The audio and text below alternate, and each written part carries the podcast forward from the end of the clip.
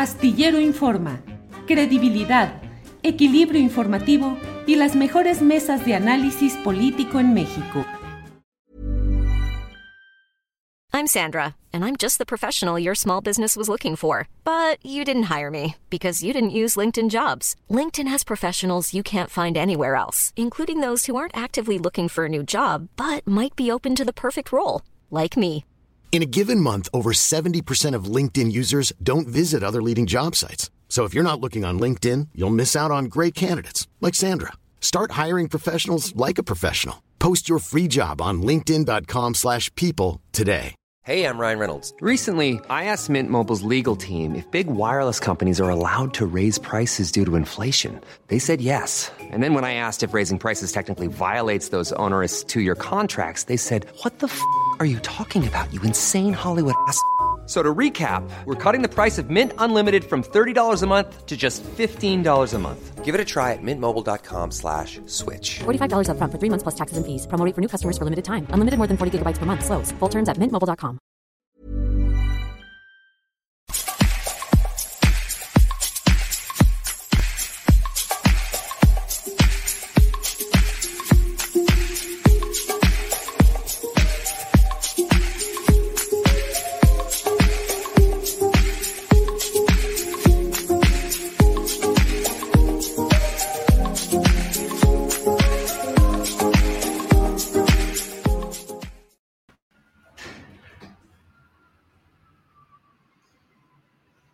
Bien, estamos ya al aire, muchas gracias. Es la una de la tarde, la una de la tarde en punto, y estamos aquí en Astillero Informa. Gracias por acompañarnos en este programa correspondiente al viernes 10 de diciembre de 2021. Muchas gracias y tenemos como siempre información, análisis, debate. Hoy la mesa del más allá con Ana Francis Moore, Horacio Franco y Fernando Rivera Calderón. Tendremos además las recomendaciones de fin de semana y tendremos además otros temas periodísticos. Hoy vamos a hablar acerca del caso de Jade Kolpolemsky, que fue señalada en el partido Morena. Desde 2020 se le citó para que explicara situaciones económicas relacionadas con más de 400 millones de pesos en tema de compras inmobiliarias que no han tenido la explicación y la justificación suficientes y aún así la hicieron candidata a diputada federal.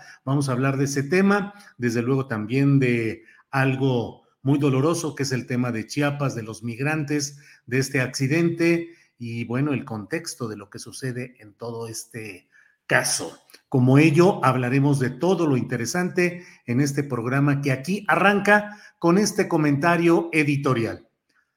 Ayer el presidente de la República se reunió pues con los machuchones, como él suele decir, es decir, con los hombres de negocios más picudos, más las personas de negocios más picudas, más uh, relevantes. Se reunió con los integrantes del Consejo Mexicano de Negocios, eh, que es la organización que aglutina a las 60 empresas más relevantes en términos económicos y financieros del país. Se, no se dio la cifra exacta, pero se habla de que más de 50 de los principales integrantes de este Consejo Mexicano de Negocios se reunieron ayer con el eh, presidente de la República. En su propia página, la, el Consejo Mexicano de Negocios pues suele colocar ahí la información que pues da cuenta de su fuerza ellos lo dicen de la siguiente manera. Dice, las empresas del Consejo Mexicano de Negocios invierten en México, generan empleos de calidad y fomentan el bienestar de las familias. Dicen que en estas 60 empresas tienen 1.600.000 mexicanos empleados, que aportan el 17% del Producto Interno Bruto Nacional que tienen 623 mil millones de pesos invertidos solo en 2019 y que operan las 60 empresas en 87 países. Es una asociación civil que surgió en 1962 y está integrada por 60 empresarios mexicanos, dicen ellos, comprometidos con promover el bienestar social y el desarrollo económico del país.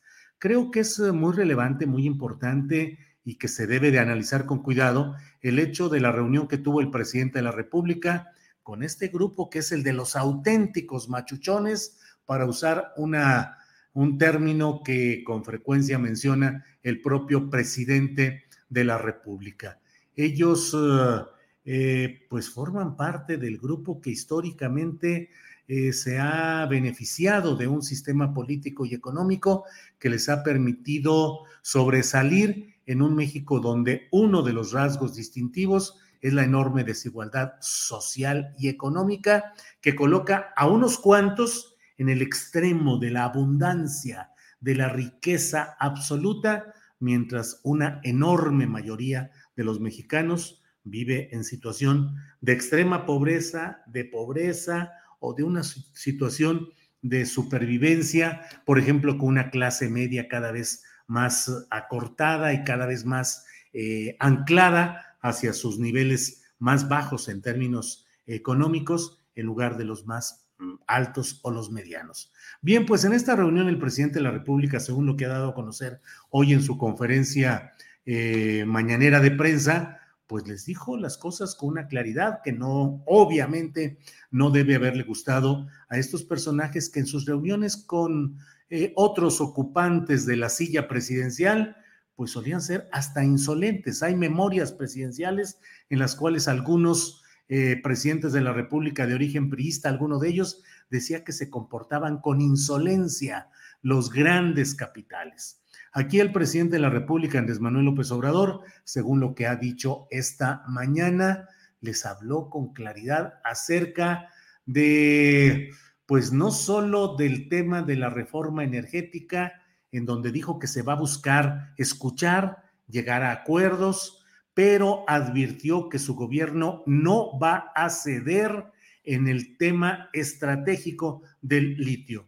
Creo que es un punto fundamental en el discurso y en las eh, políticas del presidente López Obrador y merece todo el apoyo, la decisión, la intención hasta hoy, pero en vías de convertirse en realidad, de que realmente el litio quede para beneficio de los mexicanos, siendo como es eh, un producto, un material altamente codiciado por los nuevos desarrollos tecnológicos que requieren sobre todo baterías de litio.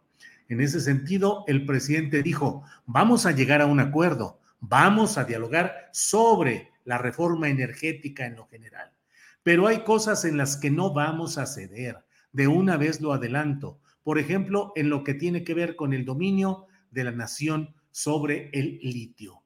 Dijo el presidente López Obrador, ese mineral estratégico debe ser de la nación, no se puede privatizar.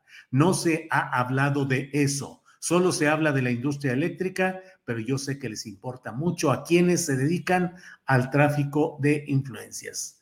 Dijo el presidente que habló con claridad, con franqueza con ellos, eh, con estos eh, integrantes del Consejo Mexicano de Negocios, y les dijo que eh, sí, que se va a seguir trabajando para que no haya tanto subsidio para las grandes empresas, porque el subsidio se destinaba a ellas fundamentalmente.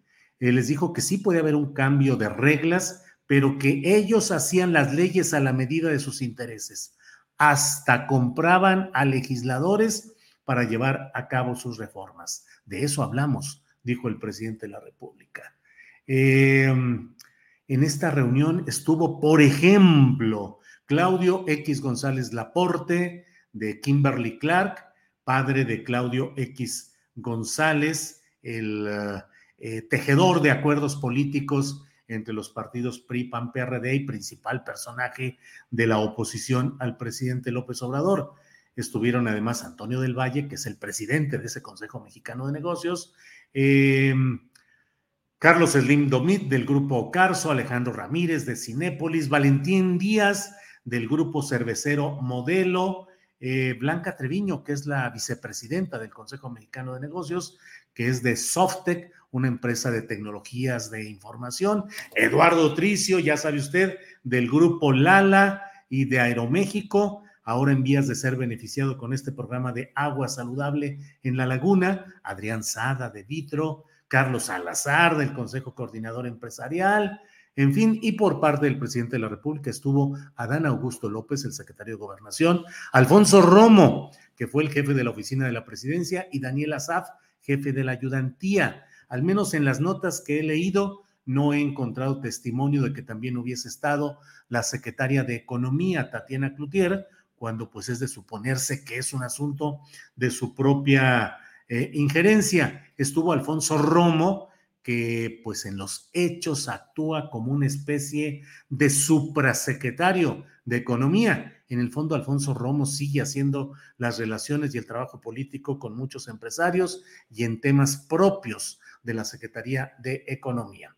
Bueno, pues esto es eh, lo esencial. Creo que es muy importante saber realmente cómo va a avanzar esto. El presidente López Obrador les dijo, pues con oficio político, con colmillo y con realidad, con realismo, les dijo que este tema habrá de verse, perdón, este, este, este tema habrá de verse en, mm, en su contexto de la relación con el Congreso eh, federal, que es donde se van a tomar estas decisiones.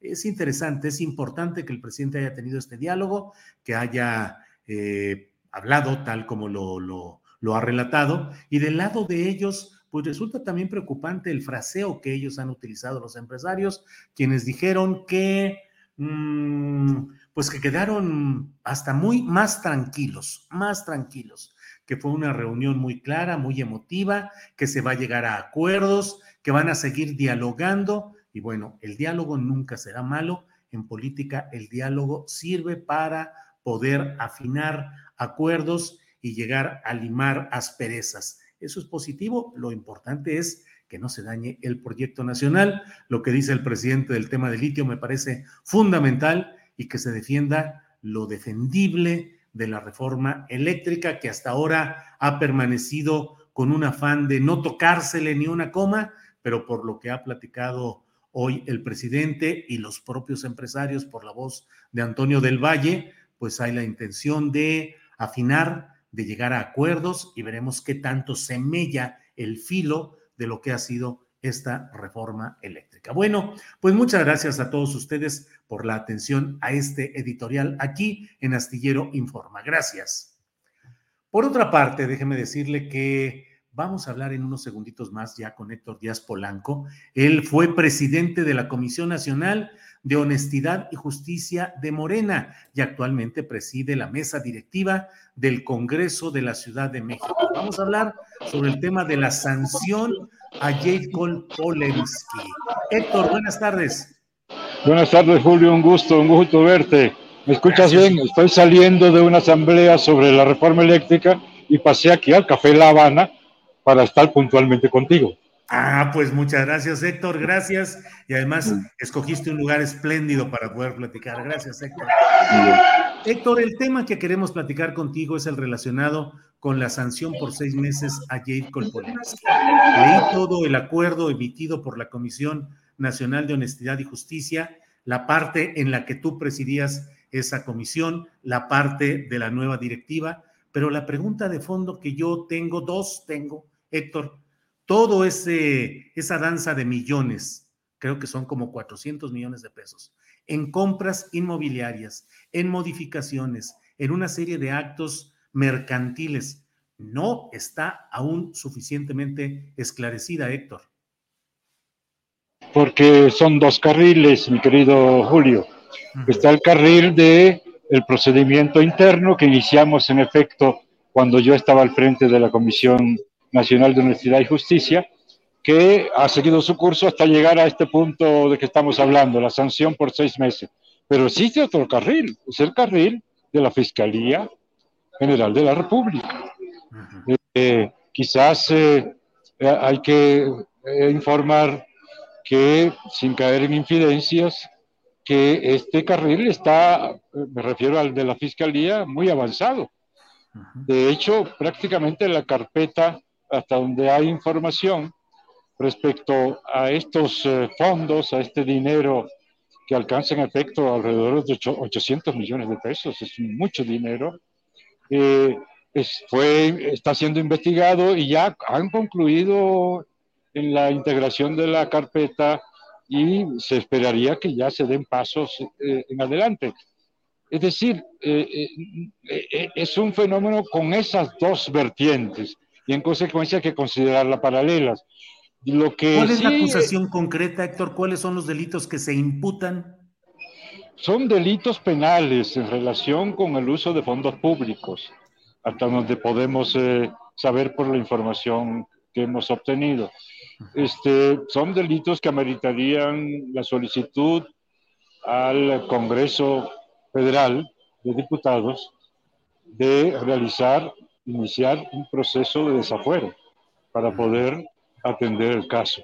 De tal manera que, el caso no está cerrado ni, ni ha concluido, está en su fase de desarrollo. Esto es muy importante. Ahora, ¿Es la única acusada o hay otros? Porque recuerdo que había un asesor inmobiliario muy relevante que era quien aparentemente recomendó u operó estas eh, situaciones inmobiliarias.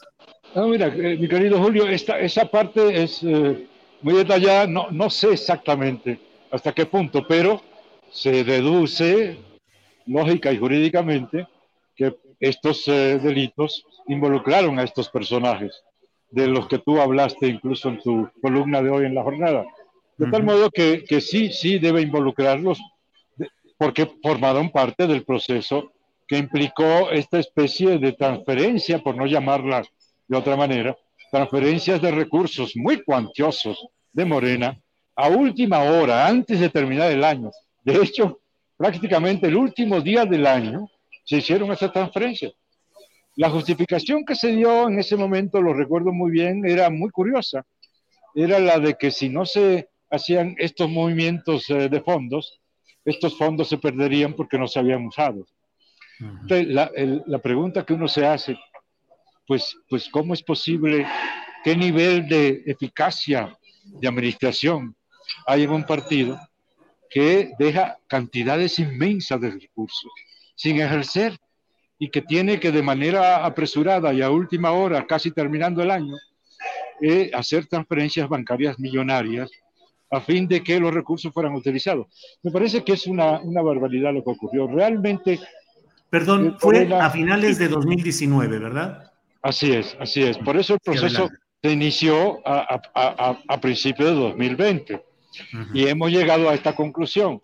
La pregunta que tú te has estado haciendo es la que se, estamos, se están haciendo muchos eh, dirigentes y militantes de Morena, y es, ¿por qué habiendo un proceso que tuvo esta conclusión de sanciones, sin embargo, se concedió la oportunidad de ser candidata y luego diputada a la, a la, a la imputada, digamos, en este caso, a la compañera Jacob?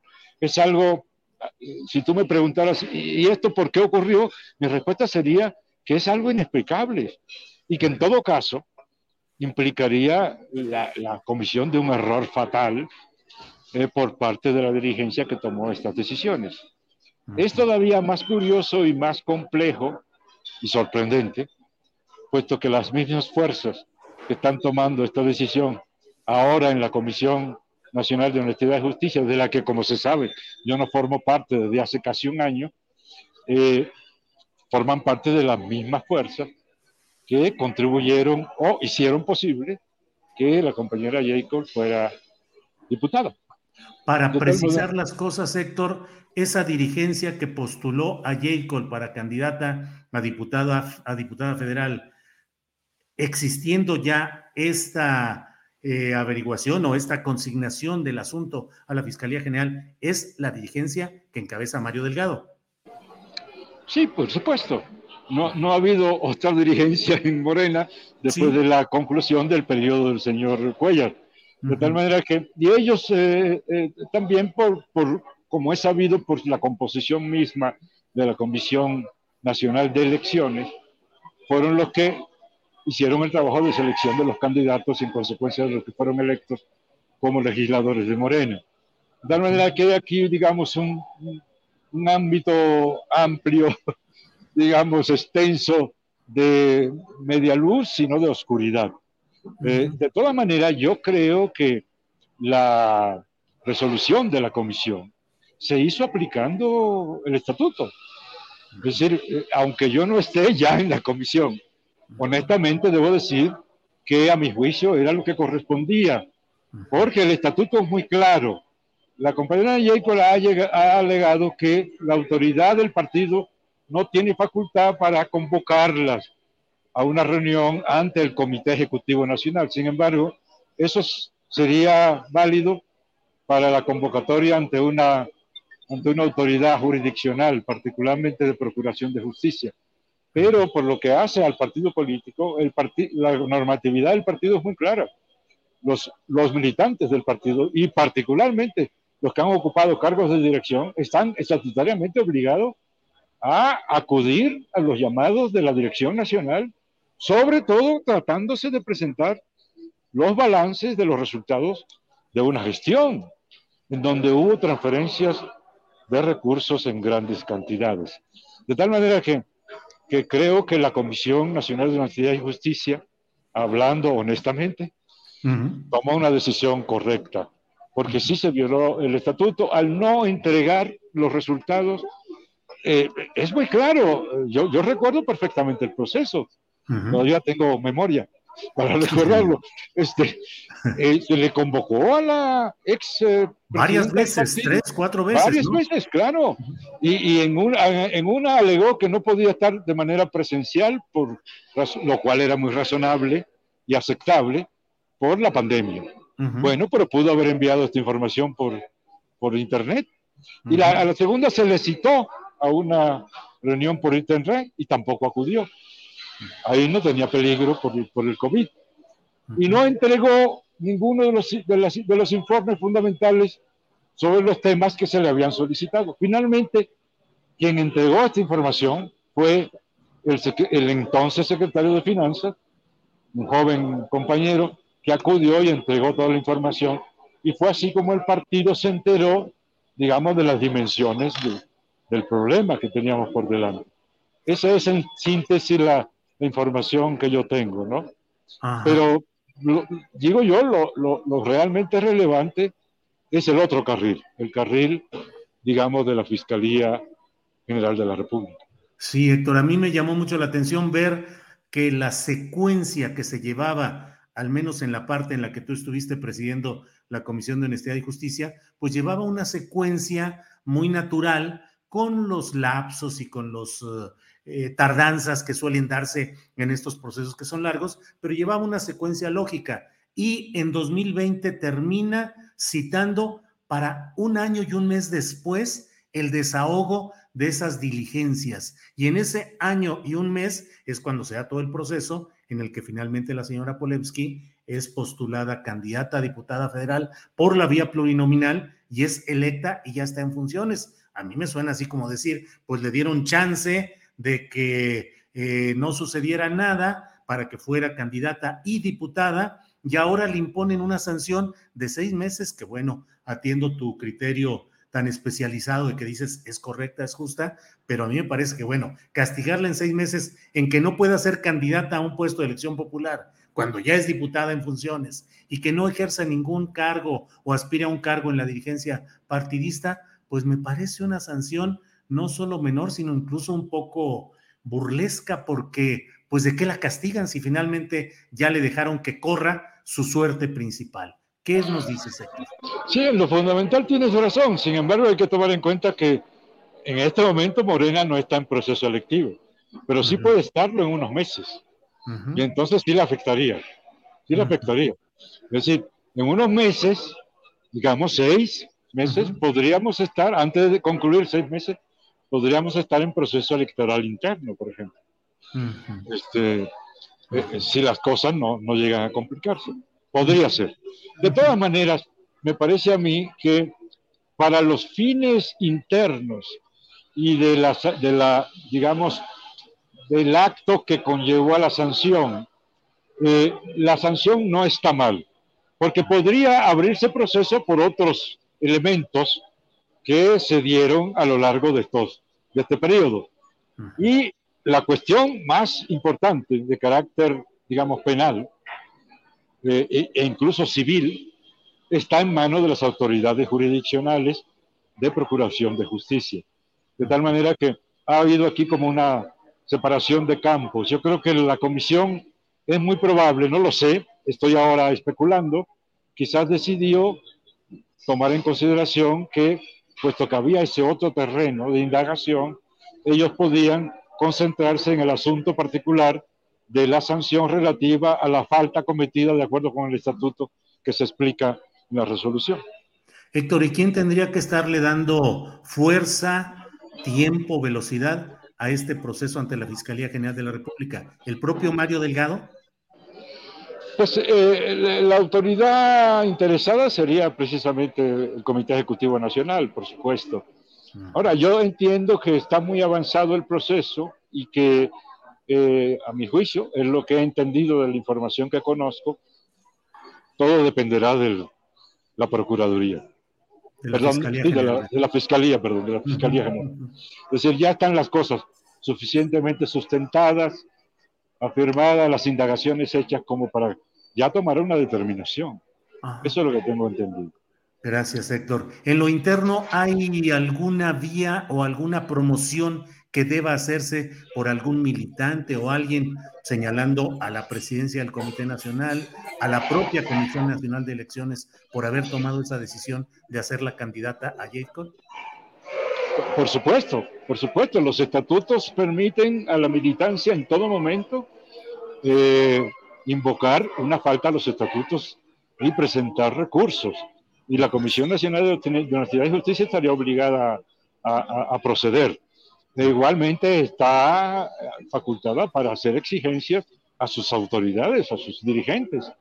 Eh, de otra manera, sería eh, la dirigencia una especie de patente de corso.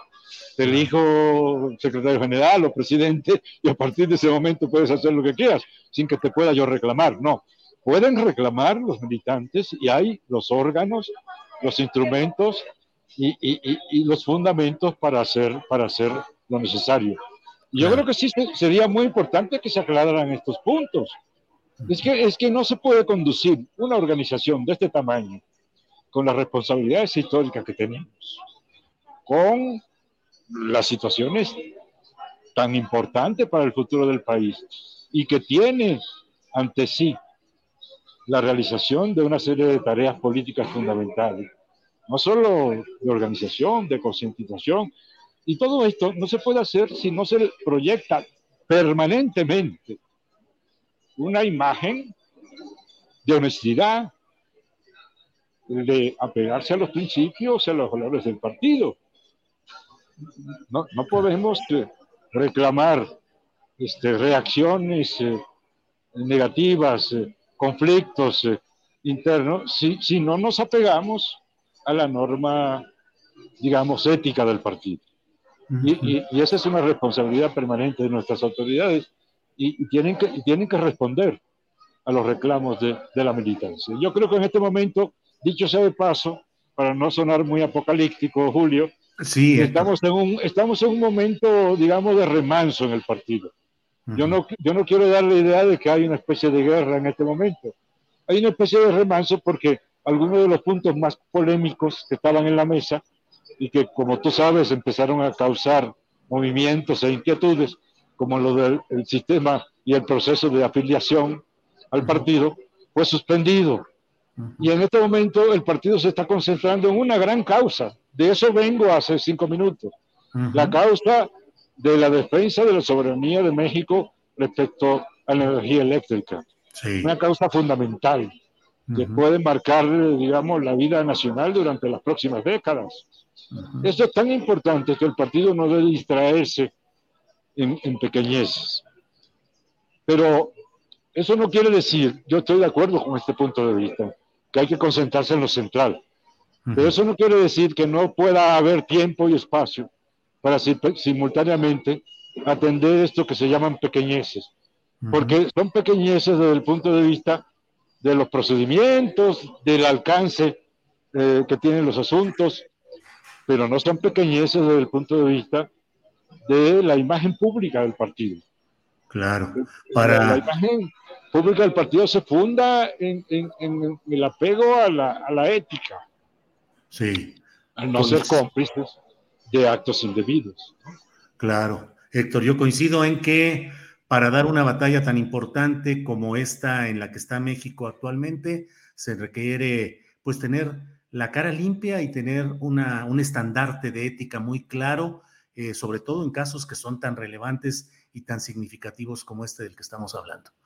Héctor, ¿tú dejaste cuándo la presidencia de la Comisión de Honestidad y Justicia? Si, no recuerdo mal, lo, dejé a principio de año, de, este año, de este año.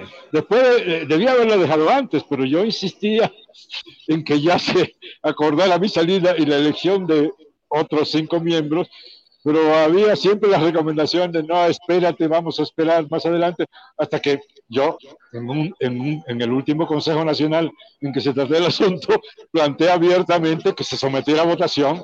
El decidir en este mismo momento en el Consejo se sometió a votación, gané la votación por más de 80%, así que se, procedió y se eligió a la, nueva, a la nueva comisión, que ha estado funcionando desde entonces, ¿no? Y a la que yo respeto en su autonomía, por supuesto.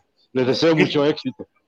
Héctor, aprecio mucho la claridad y la transparencia con la que nos has hablado y el fundamento, es decir, no es solamente una opinión en lo general, sino lo fundamentada y lo conocedor, como es la tuya, de lo que sucede en términos estatutarios y de operación interna del Partido Morena. A reserva de lo que desees agregar, Héctor, agradecerte esta oportunidad. Sí, solamente darte las gracias en primer lugar, Julio, por la oportunidad y en segundo lugar, un mensaje para mis compañeros del partido. Hay que tener también confianza en que podemos sacar adelante incluso cosas tan peliagudas como estas, sin necesidad de golpear nuestras estructuras, al contrario. Si nos ocupamos de casos como estos, debe ser para fortalecernos como partido, como opción ante la población. Héctor, muchas gracias. Buenas tardes. Gracias. Un abrazo fuerte, Julio. Hasta luego, gracias. Pues eh, tiene usted ahí la información detallada de lo que sucede en este caso de Jacob Polevsky. Está activa y caminando eh, el tema en la Fiscalía General de la República con la opción de, em, pues de una acción penal, eventualmente incluso la solicitud de desafuero de la actual diputada federal, Jade Polemski.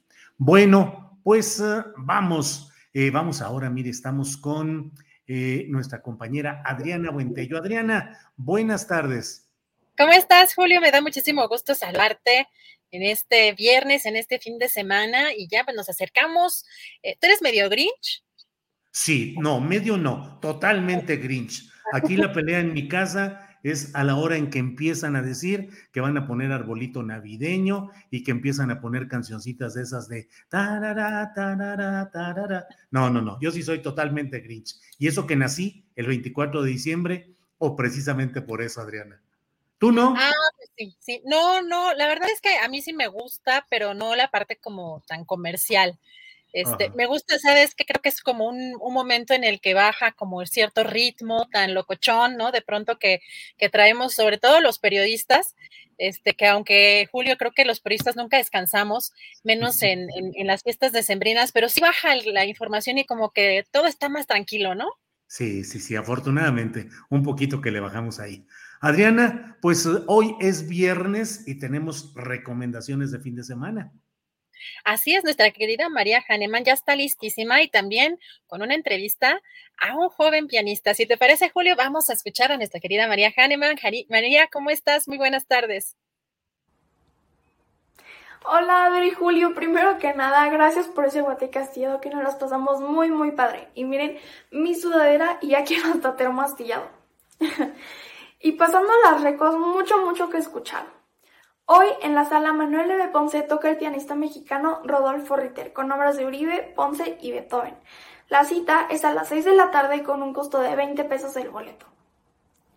y la Orquesta Filarmónica de la Ciudad de México hace su concierto navideño este fin de semana bajo la dirección de Julio Briceño. Se van a interpretar piezas clásicas de Navidad como el Festival de la Navidad de Anderson, La Giga de la Casa del Rey y muchas piezas hermosas de esta temporada. Podrán disfrutar de este concierto mañana sábado a las 6 de la tarde y el domingo a las 12.30 en la sala Silvestre Revueltas del Centro Cultural Oliño Lisli. Pero si sienten que ya es mucha Navidad, les cuento que este fin de semana el grupo de rock Panteón Rococó festeja sus 25 años en el Foro Sol. Después de posponer este festejo casi dos años, se presentan hoy, mañana y el domingo en este foro. Van a incluir sus éxitos de ayer y hoy para deleitar a todos sus fans. Pero pues sí, todo es Navidad.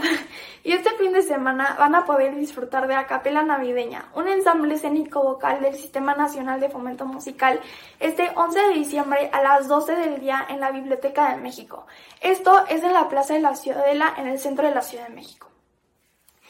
Y la entrevista de hoy se trata de un joven pianista que ha ganado varios concursos nacionales e internacionales.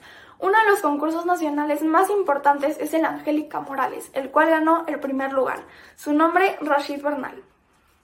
Hola maestro, gracias por estar en este espacio. Al contrario, María, muchísimas gracias a ti por acompañarme. Bueno, veo que estás acabando el año con mucha actividad, has estado presente en varias salas del país y el extranjero. ¿Y cómo acabas el año? Pues realmente muy contento por las oportunidades que se han dado a raíz de todo este problema con la pandemia. Gracias a ello hemos podido salir adelante y muy contento de que todavía se pueda compartir la música en vivo. ¿Qué planes hay para el 2022? Por ahora, para el próximo año ya salieron algunas fechas de conciertos. Eh, voy a estar nuevamente en la sala Netzahualcóyotl y en Bellas Artes durante el próximo año, tanto como solista como recital de solos, y probablemente tenga la oportunidad de irme a Europa a estudiar. Wow. Y una última pregunta. ¿Cuál es el sueño que todavía te falta cumplir? Pues son miles de sueños que todavía tengo, pero pues a lo mejor podría mencionar uno de ellos, tener la oportunidad de tocar, que en lo personal me gusta tocar con orquesta, como solista con una orquesta en Europa. Súper. Bueno, pues muchas gracias por tu tiempo y te admiro mucho y muchas felicidades. Al contrario, muchas felicidades a ti también y muchos éxitos más. Gracias.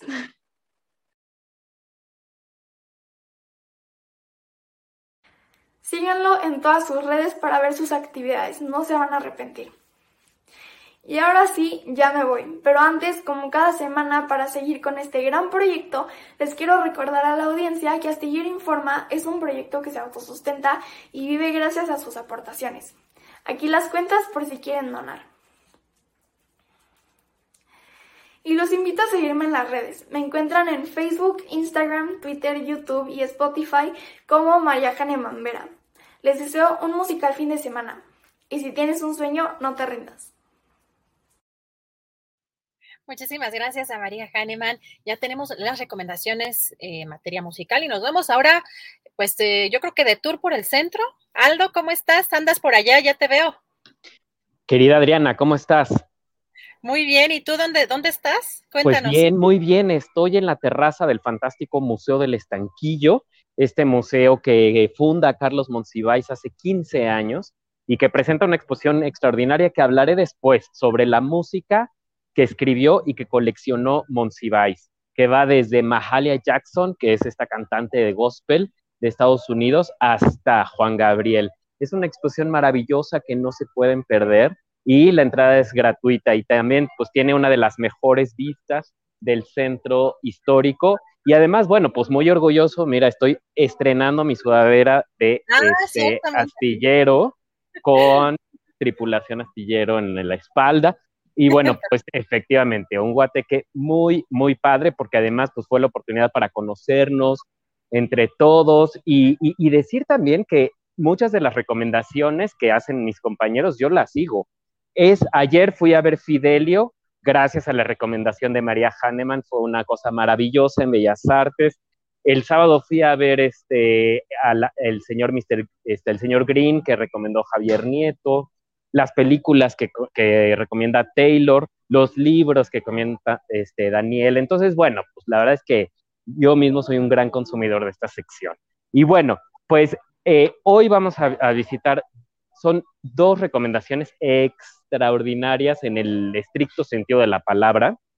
Eh, eh, vamos a empezar por el Banco de México. El Banco de México abre un museo. Está ubicado en el, edificio del Banco de México, en 5 de mayo número 2, esquina eje central, justo enfrente de Bellas Artes, al ladito del Palacio Postal.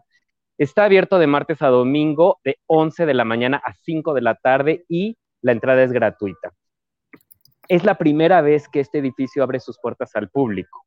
Entonces, nunca habíamos eh, disfrutado esta arquitectura maravillosa eh, que pues em, se la debemos a Carlos Obregón Santa Cilia.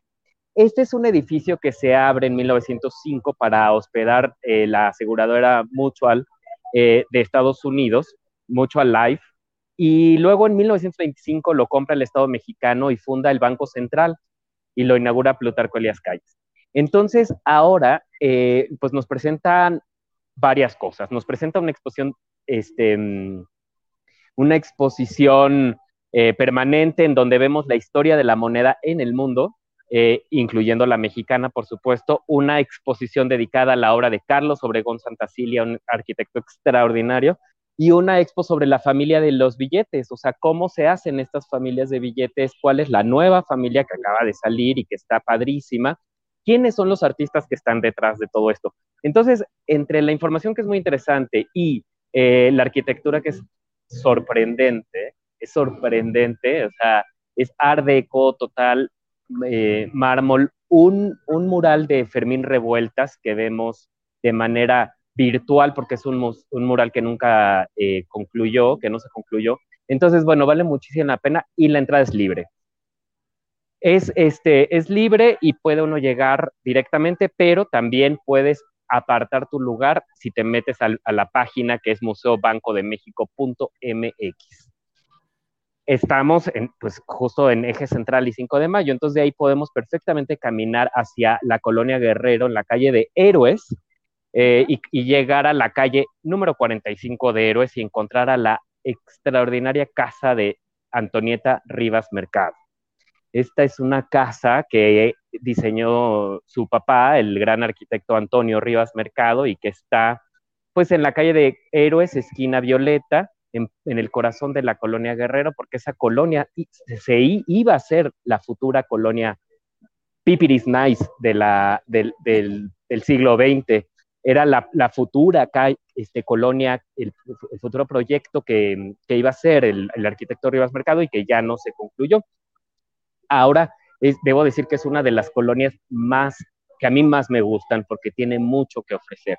Y entonces, eh, pues es una casa que ya ustedes verán que este, muy, muy bonita, con una orientación muy chistosa porque era, estaba diseñada para que desde la terraza que se puede subir, se viera el ángel de la independencia.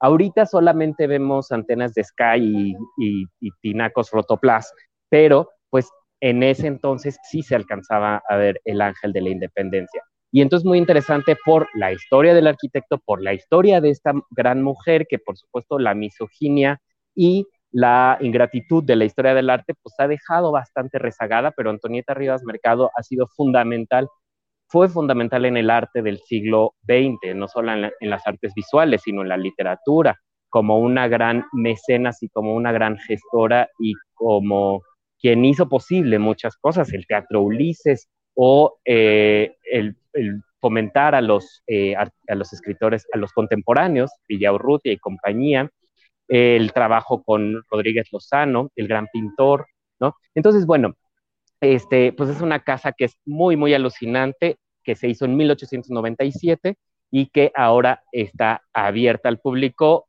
Claro, tiene un costo, pero vale mucho la pena pagar por ello. Son nada más dos visitas a la semana, a las 10 de la mañana y a las 12 del día, sábados y domingos. Este, el recorrido dura una hora y media y cuesta 200 pesos.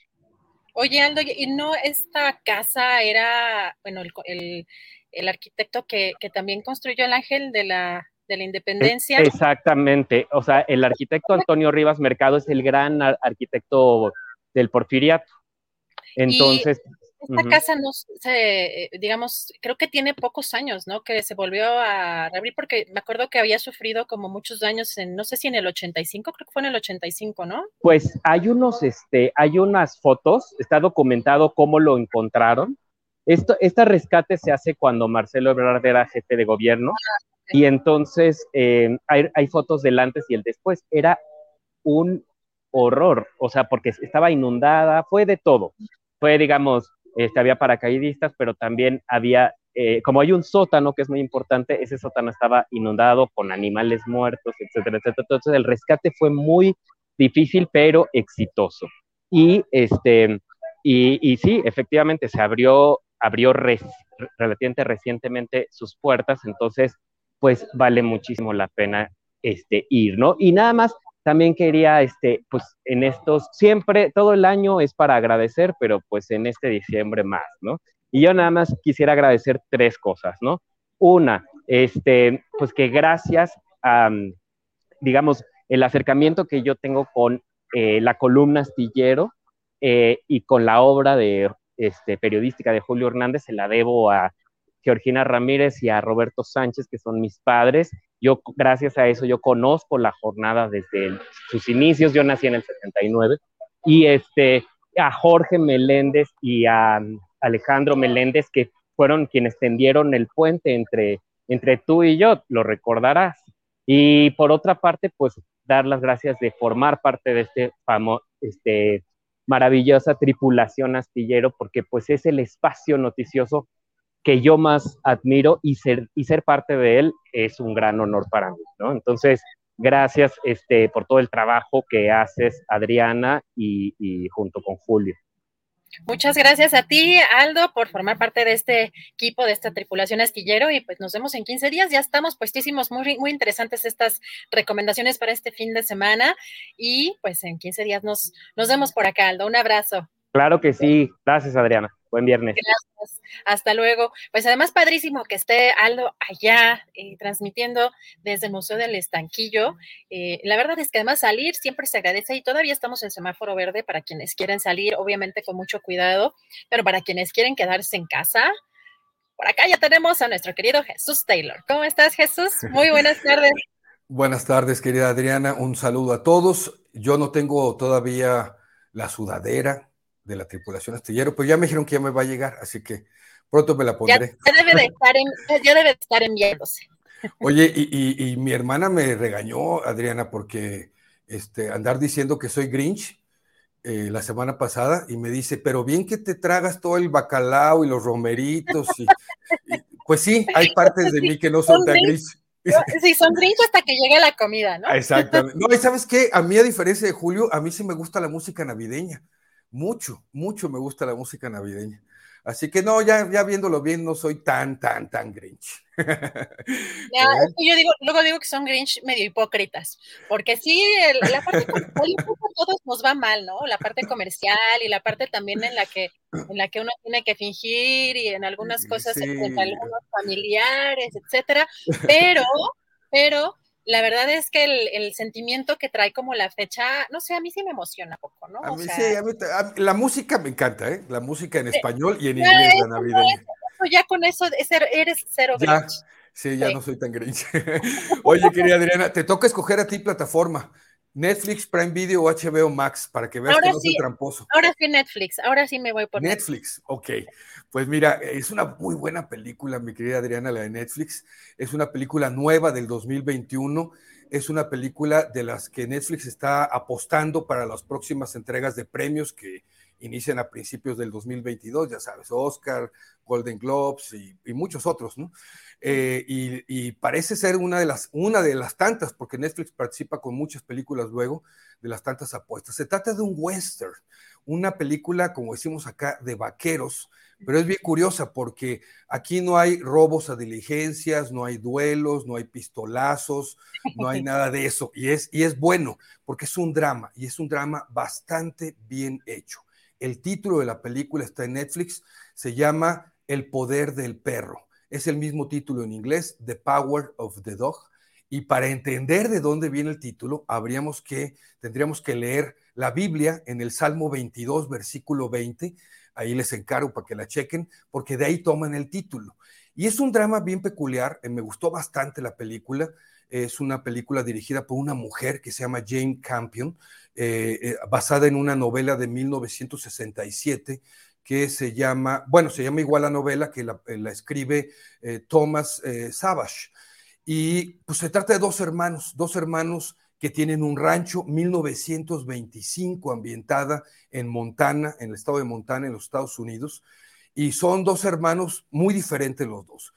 Uno es el, hombre fuerte de las tareas pesadas, físicas, macho, misógino, homófobo y eh, vamos, con todas estas características. El otro hermano es un hermano muy tranquilo, eh, más apacible, no es bueno para hablar, le cuesta trabajo expresar, digamos, y es objeto de los ataques de todo este tipo de su hermano. El hermano se llama Phil, el, misógino macho, y el otro se llama George.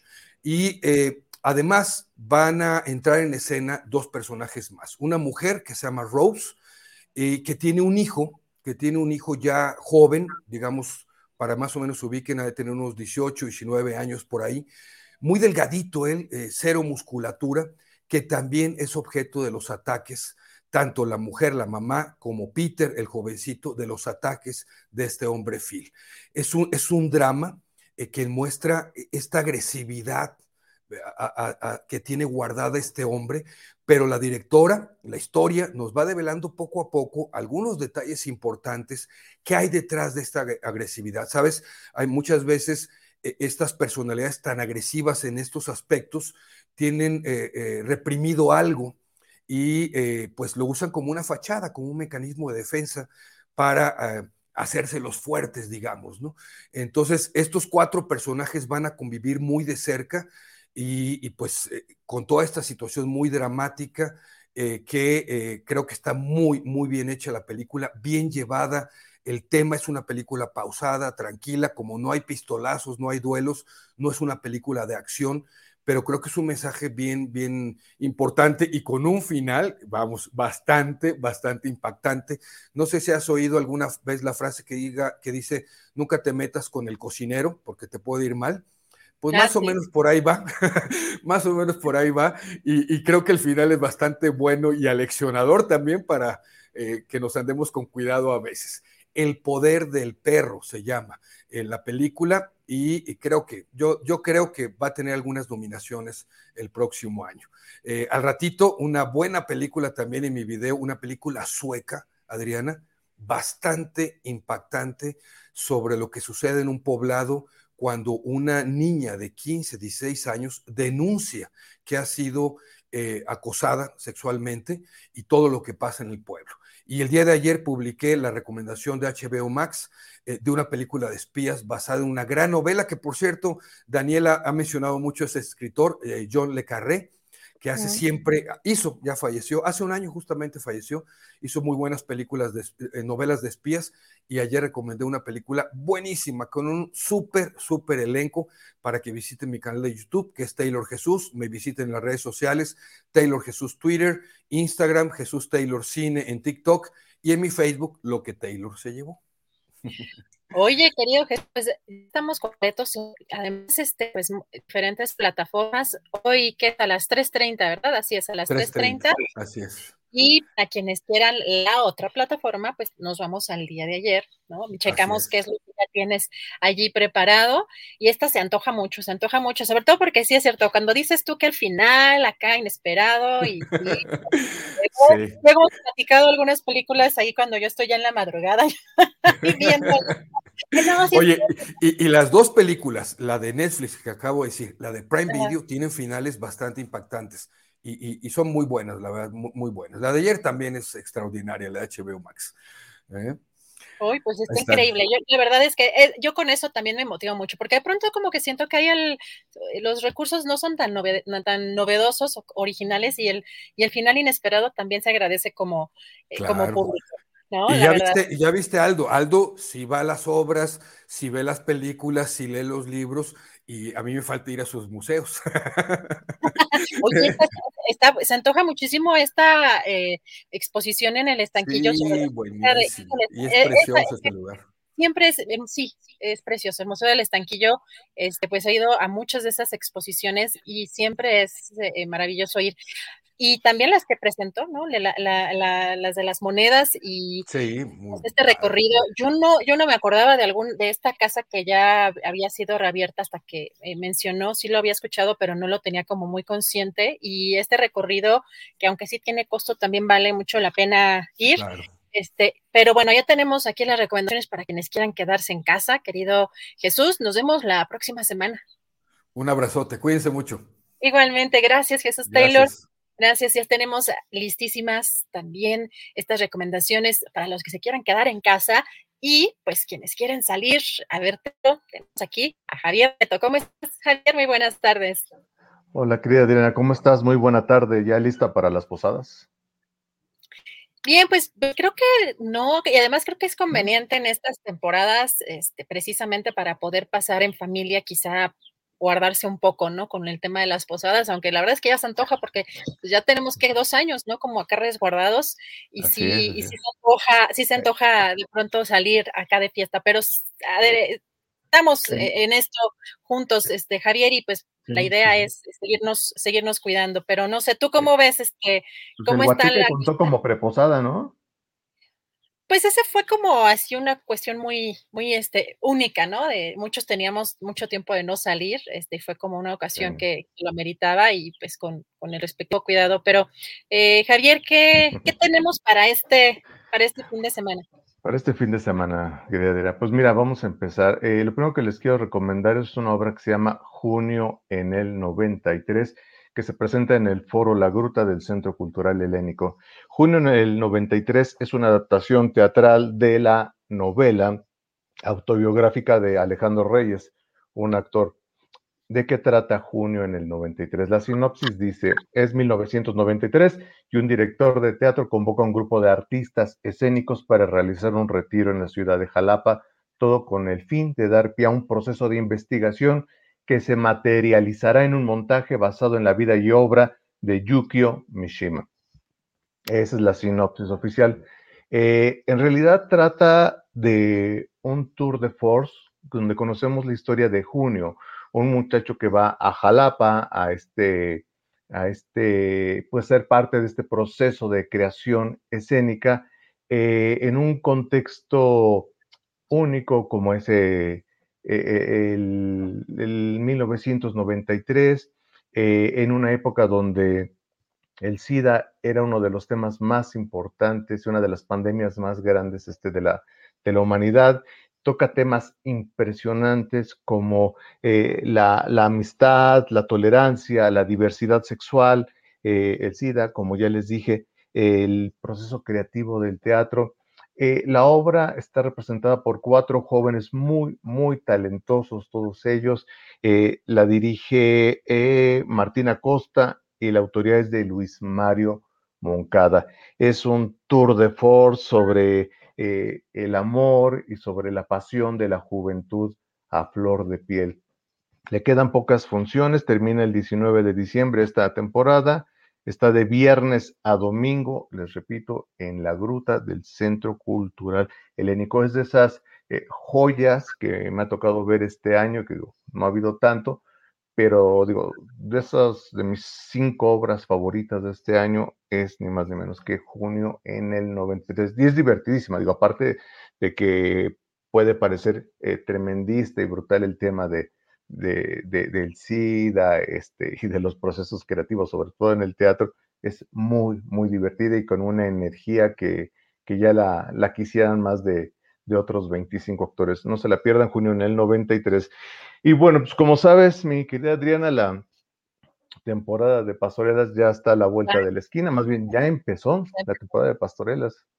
Este, hay está la cartelera abarrotada de muchas, muchas opciones, este, que van desde eh, eh, cosas muy humildes hasta procesos espectaculares, proyectos con mucho, eh, con mucho presupuesto. Una de que les quiero recomendar hoy es una que tiene mucha tradición y que se presenta en el Círculo Teatral. El Círculo Teatral, este teatro que en el 2017 fue afectado por el terremoto, lo tuvieron que demoler y ahorita está eh, resurgiendo de sus cenizas como el ave fénix, el Círculo Teatral, este espacio en Veracruz 107, en La Condesa, este espacio de Víctor Carpinteiro y Alberto Estrella. Ahí se va a tener una muy brevísima temporada la pastorela eh, Císcale, Císcale, Diablo Panzón del maestro Gulevaldo López, que falleció el año pasado, lamentablemente. Esta obra la escribió por allá por los años 60 aproximadamente. Y pues bueno, ¿de qué trata la, la pastorela, ¿no? De lo que todos sabemos, este, los pastores que tienen que llevar a cabo una misión divina, guiados por, por un ángel, eh, y con unos diablos que tratan de evitar a toda costa. Eh, mucha gente, digo, aparte de los Grinch, eh, menosprecian la, la, pastorela, se le considera un género menor. Yo creo que es un gran error de los pseudointelectuales, este, de los pseudo artistas, porque tiene una importancia vital como, como un fenómeno de cohesión y unificación social y familiar, como ya lo he comentado otras veces. Hay dos obras que el público mexicano siempre asiste, eh, Don Juan Tenorio y Las Pastorelas. Y la pastorela, no olvidemos que eh, tiene 500, más de 500 años de tradición. Digo, ha evolucionado para bien y para mal en muchos sentidos, pero este, por algo se ha mantenido durante más de medio siglo y cada año este, las carteleras teatrales se, eh, se llenan de estas, de estas propuestas. Repito, en el Círculo Teatral, los lunes, quedan dos lunes para Císcale, Císcale Diablo Panzón, dirigido por Mariana Brito, el lunes 13 y el lunes 20 de diciembre a las 8 de la noche. Y finalmente les quiero comentar, mi querida Adriana, que el buen Aldo Sánchez Ramírez de, del Museo del Estanquillo y yo hicimos una alianza estratégica y en el Museo del Estanquillo vamos a presentar la, pastorela de Entre Guaraches, Pingos y Ángeles el próximo 19 de diciembre a la una de la tarde. Va a ser de, de asombrerazo, así que Ahí cáiganle 19 de diciembre a la una de la tarde en el Museo del Estanquillo, entre Guaraches, Pingos y Ángeles. Saludos y agradecimiento a, al buen Aldo Sánchez Ramírez. Gracias, Javier. Bueno, tus redes sociales, eh, felicidades por esto y pues, ¿dónde te seguimos? ¿Dónde seguimos eh, las recomendaciones y además también los detalles de, de esta pastorela?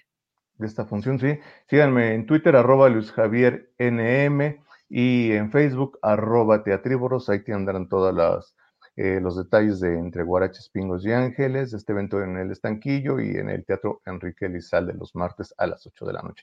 Muchas gracias y hasta la próxima semana. Saludos a Julio, a la comunidad astillera y pues quedamos pendientes de la, de la posada astillera a ver si se da. bueno, Javier, muchísimas gracias. Un fuerte abrazo. Nos vemos la próxima semana. Claro que sí. Hasta luego. Gracias a Javier Nieto. Ya tenemos todas las recomendaciones y prepárense porque ya viene la mesa del más allá. Ya anda mi querido Julio por acá. Julio, pues te dejo ya con pues la mesa. Ya estamos listísimos, atentos, todos atentas, atentos todos para, para ver esta increíble mesa y cerrar con broche de oro esta semana. Muy bien, Adriana, muchas gracias por conducir estas recomendaciones de fin de semana. Vamos a la mesa del más allá y regresamos luego contigo con más información. Gracias, Adriana. Bien, pues hoy, hoy viernes 10 de diciembre, siendo las 2 de la tarde con un minuto, damos por formalmente inaugurada la mesa del más allá. Y aquí están ya Ana Francis. Ana Francis, buenas tardes. Órale, muy bien. Habemos chaborruca con pañuelo verde, con zapatito lencho y lo más importante, despeinada. Muy bien. Despeinada. ¿Cuál es el zapatito lencho? A ver, dime por favor. El zapatito lencho, mira. Este. Ah, ah, ah. órale, órale. O sea, sí es una botita, pero lencha. Muy bien. Ana Francis, gracias. Horacio Franco, buenas tardes. Muy, yo muy feliz también de estar aquí con la flauta entonces. Óiganme, óiganme, pues bueno. Yo lo dejé en Zapopan, pero muy bien, Horacio. Ah, ya fue, mira. Ah, Fernando Rivera Calderón. Hola, hola amigas y amigos, qué gusto saludarlos en esta mesa del más allá. Yo pongo eh. nada más mi cara que funge como caricatura. Hola amigos, ¿cómo está? bueno, demos un saludo a quienes nos ven en Canal 22. Gracias. Bueno, pues hay muchas cosas interesantes en estos días. Les agradezco mucho que estemos en este viernes decembrino. Y miren, antes de empezar y para pedirles de inmediato su opinión, déjenme ponerles este video de ocho segundos solamente. Adelante, Andrés, por favor. En los, fíjate lo que te voy a decir, es bien importante.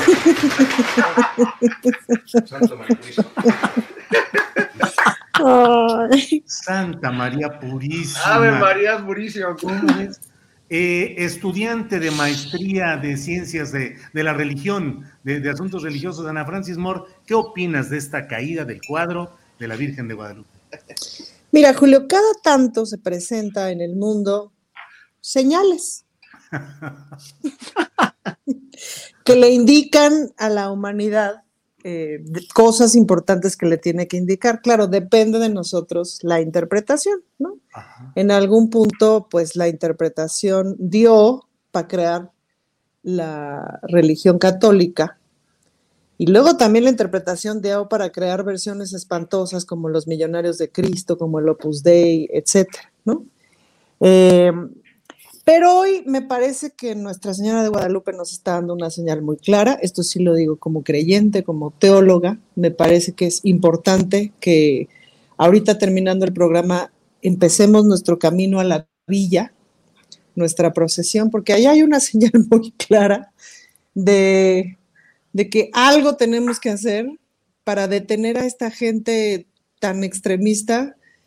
Eh, porque verdaderamente sí, verdaderamente es un peligro y verdaderamente, pero fíjate que es muy, es muy, es muy bonito porque, porque, pues es que ya está dicho, Julio, ¿qué te digo? No puedo decir nada que sea mejor que la imagen que acabamos de ver, o pues sea, Lupita se expresó, fin. Fin, se acabó. Muy bien, Ana Francis. Eh, Horacio Franco, ¿qué interpretación de estos ocho segundos de Santa María Purísima? yo como gran ateo y no creyente ni vírgenes, ni dioses, ni nada, y eso siempre lo he dicho, ¿no? Y lo diré, pero obviamente se me hace una puntada maravillosa de, del destino, una jugada maravillosa que se le haya caído hacia este hombre, que al cual yo, yo ahí no coincido, bueno, no, es que sí coincido con Ana Francis y por otro lado tengo otra salida, que mientras menos importancia se le dé a gente tan imberbe y tan llena de odio como este señor, que no nada más ha estado lleno de odio este sexenio, sino antes. Yo, yo, yo lo veía desde antes, desde que criticaba tanto a Peña Nieto y a Calderón. Este señor no tiene ninguna, ninguna, ninguna ideología establecida finalmente, más que lo que le da la, la, extrema derecha que tiene, el, el, el, confinarse a la extrema derecha y lanzar mierda contra toda la gente con la que contra la que pueda lanzar. Así que me tiene sin cuidado, es una persona ya demasiado desprestigiada, ¿no? Y que sigue moviendo un puñadito de, gente eh, que pues finalmente tiene la necesidad de creer en él y tiene la necesidad o la, la pues sí, la poca, la poca empatía con el mundo, diría yo, la poca empatía con el ser humano y la poca inteligencia, podría decirlo yo, también de situarse y ubicarse en lo que necesita el país y por eso se van con líderes como este, pseudo líderes como este, ¿no? Lo, mismo digo para toda la gente importante que está con él, ¿no? Eh, y que finalmente, pues lo único que hacen es, es, echarse tierra ellos mismos, escupir para arriba todo el tiempo. Así que no, no le doy la menor importancia a un señor como este, la verdad. Gracias, Horacio. Fernando Rivera Calderón, yo soy ateo guadalupano, he de decir, es así la mera verdad. Fernando, eh, ¿Qué opinas sobre estos ocho segundos del señor Gilberto Lozano, el dirigente de Frena, que estaba en plena alocución? Fernando. No, no, este, pues yo creo como Ana que esto debe ser considerado un milagro más de, nuestra vida de Guadalupe, que, siempre nos acompaña en, los momentos más difíciles. Yo también, como el maestro Froilán López Narváez, soy marxista guadalupano. Este, porque además creo que, el, culto a la Virgen y esta fe heredada de nuestras madres y abuelas y eh, conecta también con, esa, con ese fervor prehispánico, ¿no? Finalmente ahí está nuestra madre Tonanzi, ¿no? Ahí están esas viejas deidades femeninas, maternales, conectadas a la tierra y que, y que bueno, pues tan, tanto nos, nos acogen y nos arropan en nuestros momentos de debilidad. Bueno, sobre todo quienes, yo era ateo hasta que una vez iba en un avión y se iba a caer y, tuve un cambio de fe súbito, este, tuve una revelación, me acordé de todos los rezos que me enseñó mi abuelita y los empecé a hacer mientras el avión se zagoloteaba y ya luego cuando bajé del avión, Dios se rió de mí. Ah.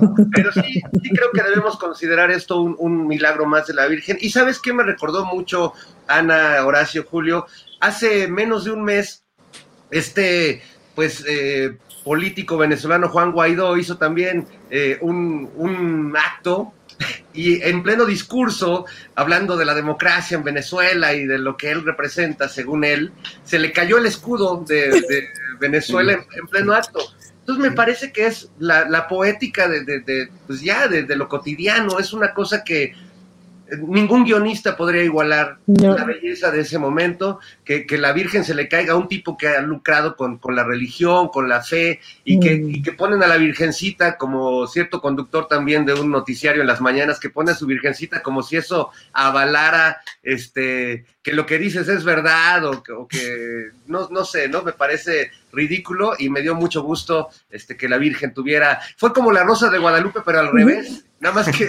fue como la... rosa de Guadalupe, pero como si la quisiéramos ver, ¿no? Exacto. La antirrosa. La antirrosa, de Guadalupe. Muy bien, gracias.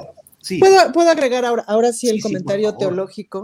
Hay una cosa muy bonita que tiene la Virgen de Guadalupe, a diferencia de la Virgen María, que la, Guadalupe es una representación de María, digamos, pero María es la madre de Dios y Guadalupe es la madre de todos. Y ese fue el cambio que dio México, que dio Latinoamérica con las vírgenes latinoamericanas a la hora del sincretismo y tal.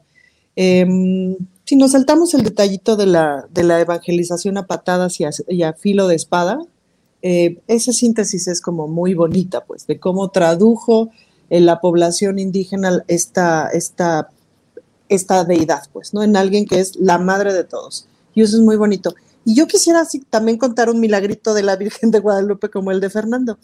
Yo tuve un suru y entonces ahí íbamos de gira con las Reinas Chulas en el 2006 y tuvimos un accidente terrible, nos volteamos, no sé qué. Y yo tenía en el espejito retrovisor de mi suru, tenía una virgencita de Guadalupe, esas de chupón, porque no tenía para pagar el seguro del coche. Y entonces yo dije, bueno, nadie me va a robar el coche, que tenga una virgencita ahí, porque cualquier ladrón va a ser guadalupano y va a decir, me va a caer la maldición. Esa fue mi, ese fue mi pensamiento, ¿no? Entonces, bueno, chocamos, no sé qué, hospital, etcétera, etcétera, ¿no? Cuando voy al, tienes que ir a hacer una firma de documentos de que tu coche ya está hecho cajeta en la carretera, en el, en el este donde guardan los coches hechos cajeta. Y entonces veo mi coche, que fue muy fuerte verlo, que estaba todo aplastado y, y, no nos pasó prácticamente nada, ¿no? Y donde estaba yo estaba así, aplastado así, y yo salí prácticamente ilesa. Y lo único que encuentro es el chuponcito de mi Virgen de Guadalupe, que ahí estaba, aventadito. y entonces aquí es donde viene el... El ¿Ves? Sí. Yo, yo, yo, quiero, yo quiero decir algo ahora. Quiero hacer un aguafiestas ahora. Viene ahora sí. Pero pues, ¿dónde estaba cuando murieron los, los cincuenta y tantos migrantes allí? no, saben qué dolor, qué dolor, qué dolor, qué dolor me dio, qué dolor. Utilizados despojados de sus tierras, despojados mm. de su territorio, este, en otro país donde los tratan mal y aparte con esto dices yo, bueno, pues ojalá que se hubiera hecho presente la señora, ¿verdad? Pero bueno, ahí sí no puedo decir mm. nada. Perdón lo guafistas que sea, pero siempre, siempre pienso así, ¿eh? ¿Dónde están cuando se los necesita tanto? ¿Por qué a esta gente inocente, pobres, les toca morir así? Sí, sí, Horacio. Yo soy ateo, pero soy profundamente respetuoso de todas las expresiones religiosas, de las diferentes denominaciones, rigurosamente. Pero siendo ateo, mi, mi visión del fenómeno de la adhesión popular mexicana a la Virgen de Guadalupe me impacta, me conmueve y tal vez sea lo único que en ciertos momentos dijo, ¿qué hace que tantas almas, tantos espíritus, tantas personas se congreguen y se manifiesten con ese fervor tan impresionante en estos días del 11 al 12 de diciembre en pro de la madre de todos los mexicanos? Entonces, debo confesar que dentro de mi edificio ateo hay una fisurita ahí, pero es una fisurita guadalupana. Y hay que, hay que decir también, eh, Julio, que, que la Virgen no solo apoya pues a, a- a quienes le tienen fe en sus rezos, en sus momentos difíciles, sino que también ha tenido labores bien importantes, por ejemplo, en, las tareas de limpieza en la Ciudad de México y de cuidado con la basura. Acuérdate que durante mucho tiempo la única manera de que la gente no tirara basura en ciertas esquinas era poniendo una virgencita. Y hubo colonias como la Náhuac que se llenaron todas las esquinas de virgencitas porque la gente era la única manera en la que no tiraba No la basura en la calle. ¿Qué Entonces, tal? ese papel de la Virgen también como asistente de las tareas de gobierno en, en la Ciudad de México este, me parece fundamental. Sí. eh, Ay. Pues sí, ahora, eh, ese culto popular tiene una contraparte muy peculiar, que es el del culto a la Santa Muerte, que no es una virgen, pero que es también una adhesión, digo, no, no quiero estigmatizar, pero muchos de quienes eh, eh, son detenidos por actos delictivos, muchos son relacionados con este culto de la Santa Muerte. No quiero decir que todos los seguidores así lo sean, pero hay esa referencia. eh, y bueno, qué curioso y qué fuerza se necesita para encomendarte a una deidad. Y yo digo, siempre defiendo, la iglesia de la Santa Muerte tiene tanto derecho a existir Mm. y a ser respetada como cualquier otra iglesia y otra denominación religiosa. Es que una cosa que tiene, que tiene muy amable la Santa Muerte para mucha gente es que acepta. Es decir, aceptas, sí, pues sin En importar lo que acabas de hacer. O sea, también no olvidemos que, por ejemplo, en el, justo en el primer cuadro de la Ciudad de México, que es en donde está la iglesia de la Santa Muerte, eh, hay muchas familias que después de tantos años, la familia completa vive del crimen. Este, todos los integrantes de la familia, pues, ¿no? Eso es, eso es lo que nos ha dado este sistema, pues. ¿no? Como, como dato Entonces, curioso, perdón nada más, este, algún compañero reportero me contó que Genaro García Luna en su despacho tenía un altar eh, importante a la Santa Muerte. Nada Yo creo que a San Malverde también, ¿no? A San Claro. Malverde, el, de, el de Sinaloa, ¿no? En Culiacán, sí, la capilla a Jesús Malverde, en Sinaloa, que es a donde van y se encomiendan y dejan ahí dólares, eh, instrumentos De todo. de Yo, fuego. yo una vez, yo una vez estaba, estaba dando un concierto en Culiacán y llegaron los, los, los narcos a interrumpir el ensayo.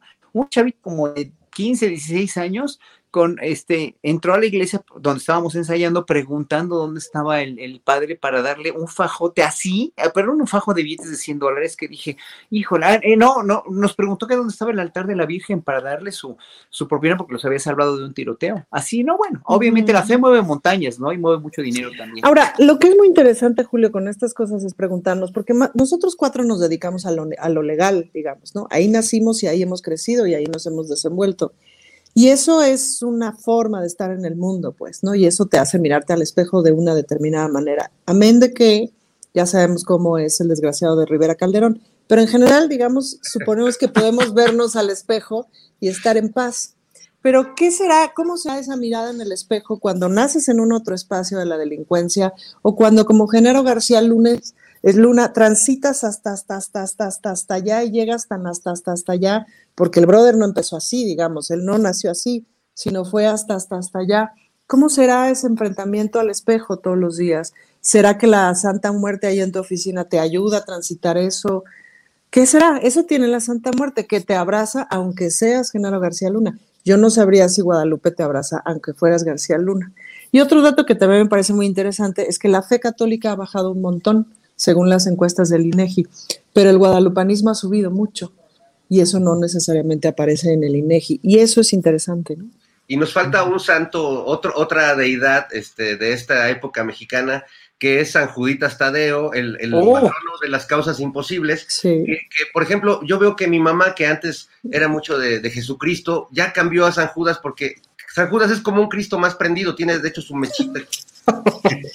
Y, y- y tiene una devoción, hay que ir a la iglesia de San Hipólito, bueno, incluso ahora que, que se volvió a juntar la banda, eh, también muchos, muchos devotos de San Judas que se dedican a, las cuestiones de la ilegalidad, pero también mucha devoción este, de, gente buena y, fervorosa y religiosa, con este, este otro personaje que, que en México creo que junto a la Virgen de Guadalupe y quizás la Santa Muerte se han vuelto tres, una santísima trinidad Tres íconos, tres íconos verdaderamente, pues, realmente maravillosos del pueblo mexicano, ¿eh? y hay que respetarlos además. Y, Yo lo respeto mucho, yo como ateo también coincido, yo, yo, yo respeto todas las fes del mundo, ¿no? Y eh, de hecho de niño estudiaba mucho historia de las religiones y la cuestión de los dioses y eso, y, me parece que una de las partes más importantes que el ser humano tiene que tener cuando no tiene más ayuda, y lo platicábamos cuando comimos el, el, lunes, Julio, ¿te acuerdas? Es la, el recurrir a un ser superior cuando ya no tienes otra salida, ¿no? Y eso también lo salva, ¿no? O cuando estás en, una, en un apuro como, como en un accidente o algo así, ¿no? Sí, es, muy importante que la fe no se pierda en ese sentido. Gracias, Horacio. Ana Francis, vamos a salir ya de este tema cuasi herético antes de que, no que nos desmoneticen, sino que nos vayan a excomulgar por estar aquí. No, ahorita, es cuando está cayendo el billete, Julio. Ah, es que no estás entendiendo nada. Que vengas del fajo de los 100 dólares, a decir, aquí, mira. mira, tres para Julio, dos para la Virgencita de Guadalupe. Así es. Ana Francis, hay otro hecho que también es de una profunda fe, profunda fe durante 70 años, los aficionados del Atlas no han podido ver lo que es un campeonato. 70 años sin que vean lo que es tener un campeonato. Ha habido, creo que 90 campeonatos en ese tiempo, porque hay, hay una temporada en la cual son dos por año, 90, y nunca han podido ganar uno, y ahora están ya encarrilados a la posibilidad el próximo domingo de resultar campeones, aunque bueno, perdieron ayer en León, pero dos eh, eh, en fin, ese no es el tema en este momento, sino, Ana Francis, ¿hay algo que tú hayas anhelado en tu vida y no hayas conseguido y que creas que no vayas a conseguir?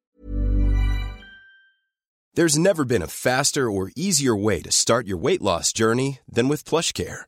PlushCare accepts most insurance plans and gives you online access to board-certified physicians who can prescribe FDA-approved weight loss medications like Wigovi and Zepbound for those who qualify. Take charge of your health and speak with a board certified physician about a weight loss plan that's right for you. Get started today at plushcare.com slash weight loss. That's plushcare.com slash weight loss. Plushcare.com slash weight loss. I'm Sandra, and I'm just the professional your small business was looking for. But you didn't hire me because you didn't use LinkedIn jobs. LinkedIn has professionals you can't find anywhere else, including those who aren't actively looking for a new job, but might be open to the perfect role, like me. In a given month, over 70% of LinkedIn users don't visit other leading job sites. So if you're not looking on LinkedIn, you'll miss out on great candidates like Sandra. Start hiring professionals like a professional. Post your free job on linkedin.com/people today.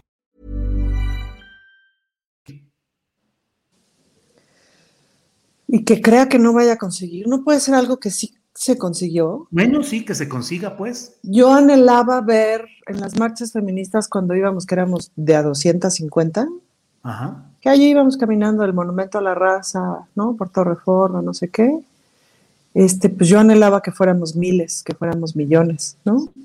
Y en algún punto dije, pues no va a pasar, güey, el feminismo es complejo de, de, de, de, asumirlo como propio, es muy confrontador, este, me explico, hay que meterse y son muchos cambios y luego, pues eso, otra vez te tienes que enfrentar al espejo y decir, yo qué estoy haciendo, por qué reproduzco el patriarcado, es un pedo.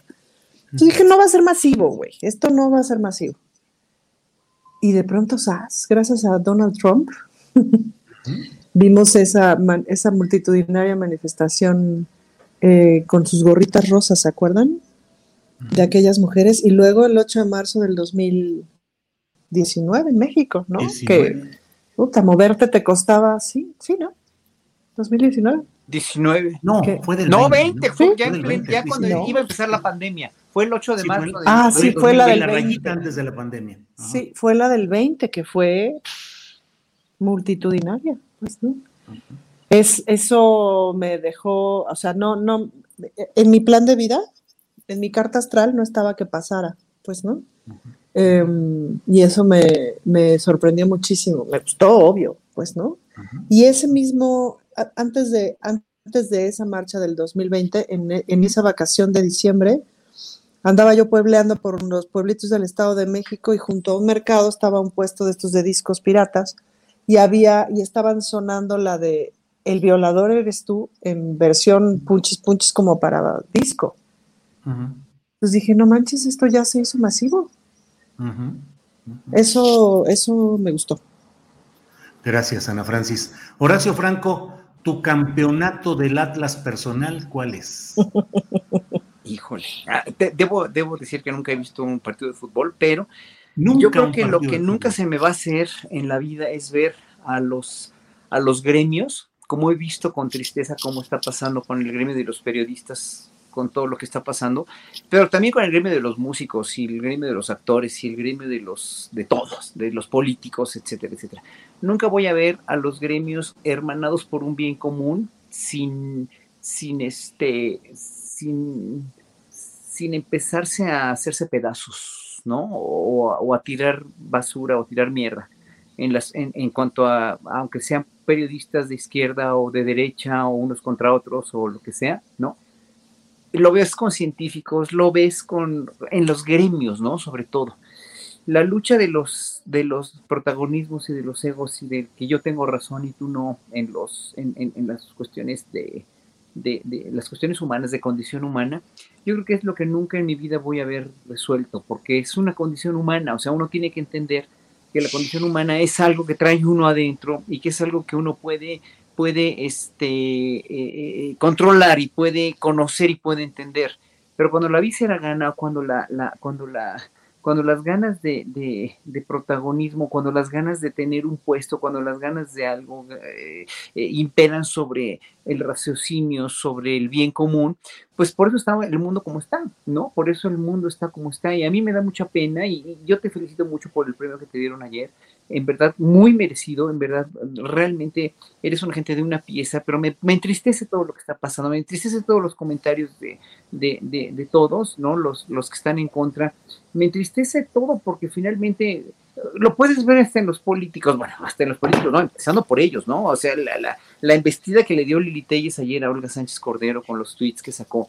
En verdad, y, y bueno, luego gritando esta señora como merolico en, en, la, en, la Cámara de Senadores. Dices, bueno, es que, ¿por qué en verdad ¿por qué no se pueden dirimir las diferencias con un poco más de raciocinio, un poco más de argumentos y un poco más de tratar de entender al otro, tratar de ver por qué. O sea, y se tienen que lanzar mierda, es lo que yo no entiendo. Yo no puedo lanzar mierda. A mí me ha lanzado mucho también como músico, y yo simplemente, esa gente que ha lanzado mierda, sin razón, lo puedo decir así orgullosamente, sin razón, este, simplemente no, no, los no los volteo a ver porque finalmente no están interesados en un bien común más que en el bien de ellos. Yo finalmente, no sé, o sea, ya hice mi carrera, ya otro de mis, de mis, de mis atlas serían, por ejemplo, el ver una orquesta barroca en México ya con, con un sueldo eh, eh, eh este, un sueldo para los músicos, no para mí, ¿eh? porque yo traté de fundar una desde hace muchos años, se me, se me preguntó, se me hizo, eh, hice todos los, este, todos los, los, los, los este, intentos necesarios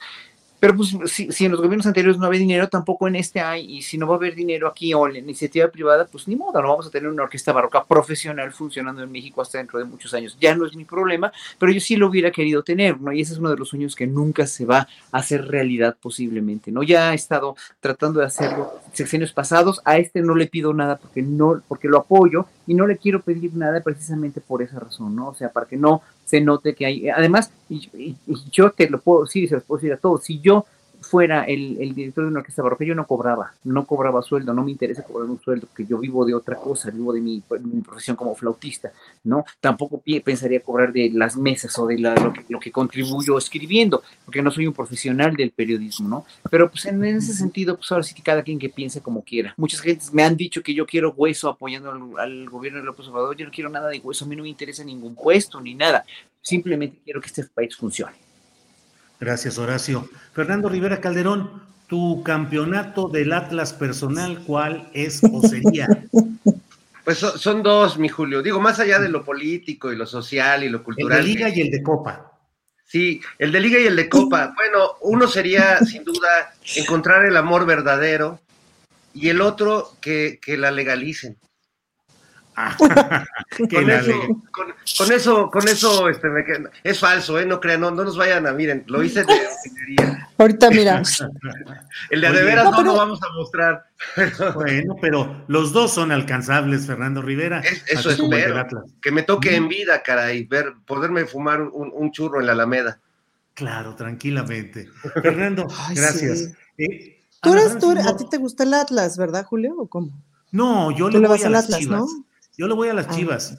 Eh, y como soy bígamo solo en la cuestión balompédica y como soy eh, verdaderamente un ignorante de todo esto, le voy al Chivas y al Santos, porque como nací en Torreón, le voy al Santos Laguna. Eh, pero en esta ocasión le voy al Atlas porque mira, se han cumplido las señales de los cambios. Cruz Azul llevaba también mucho tiempo en que era el rey del subcampeonato y ya se coronó. Y ahora el Atlas está difícil, pero está en el camino. Imagínate, la última ocasión en que se coronaron fue en 1951.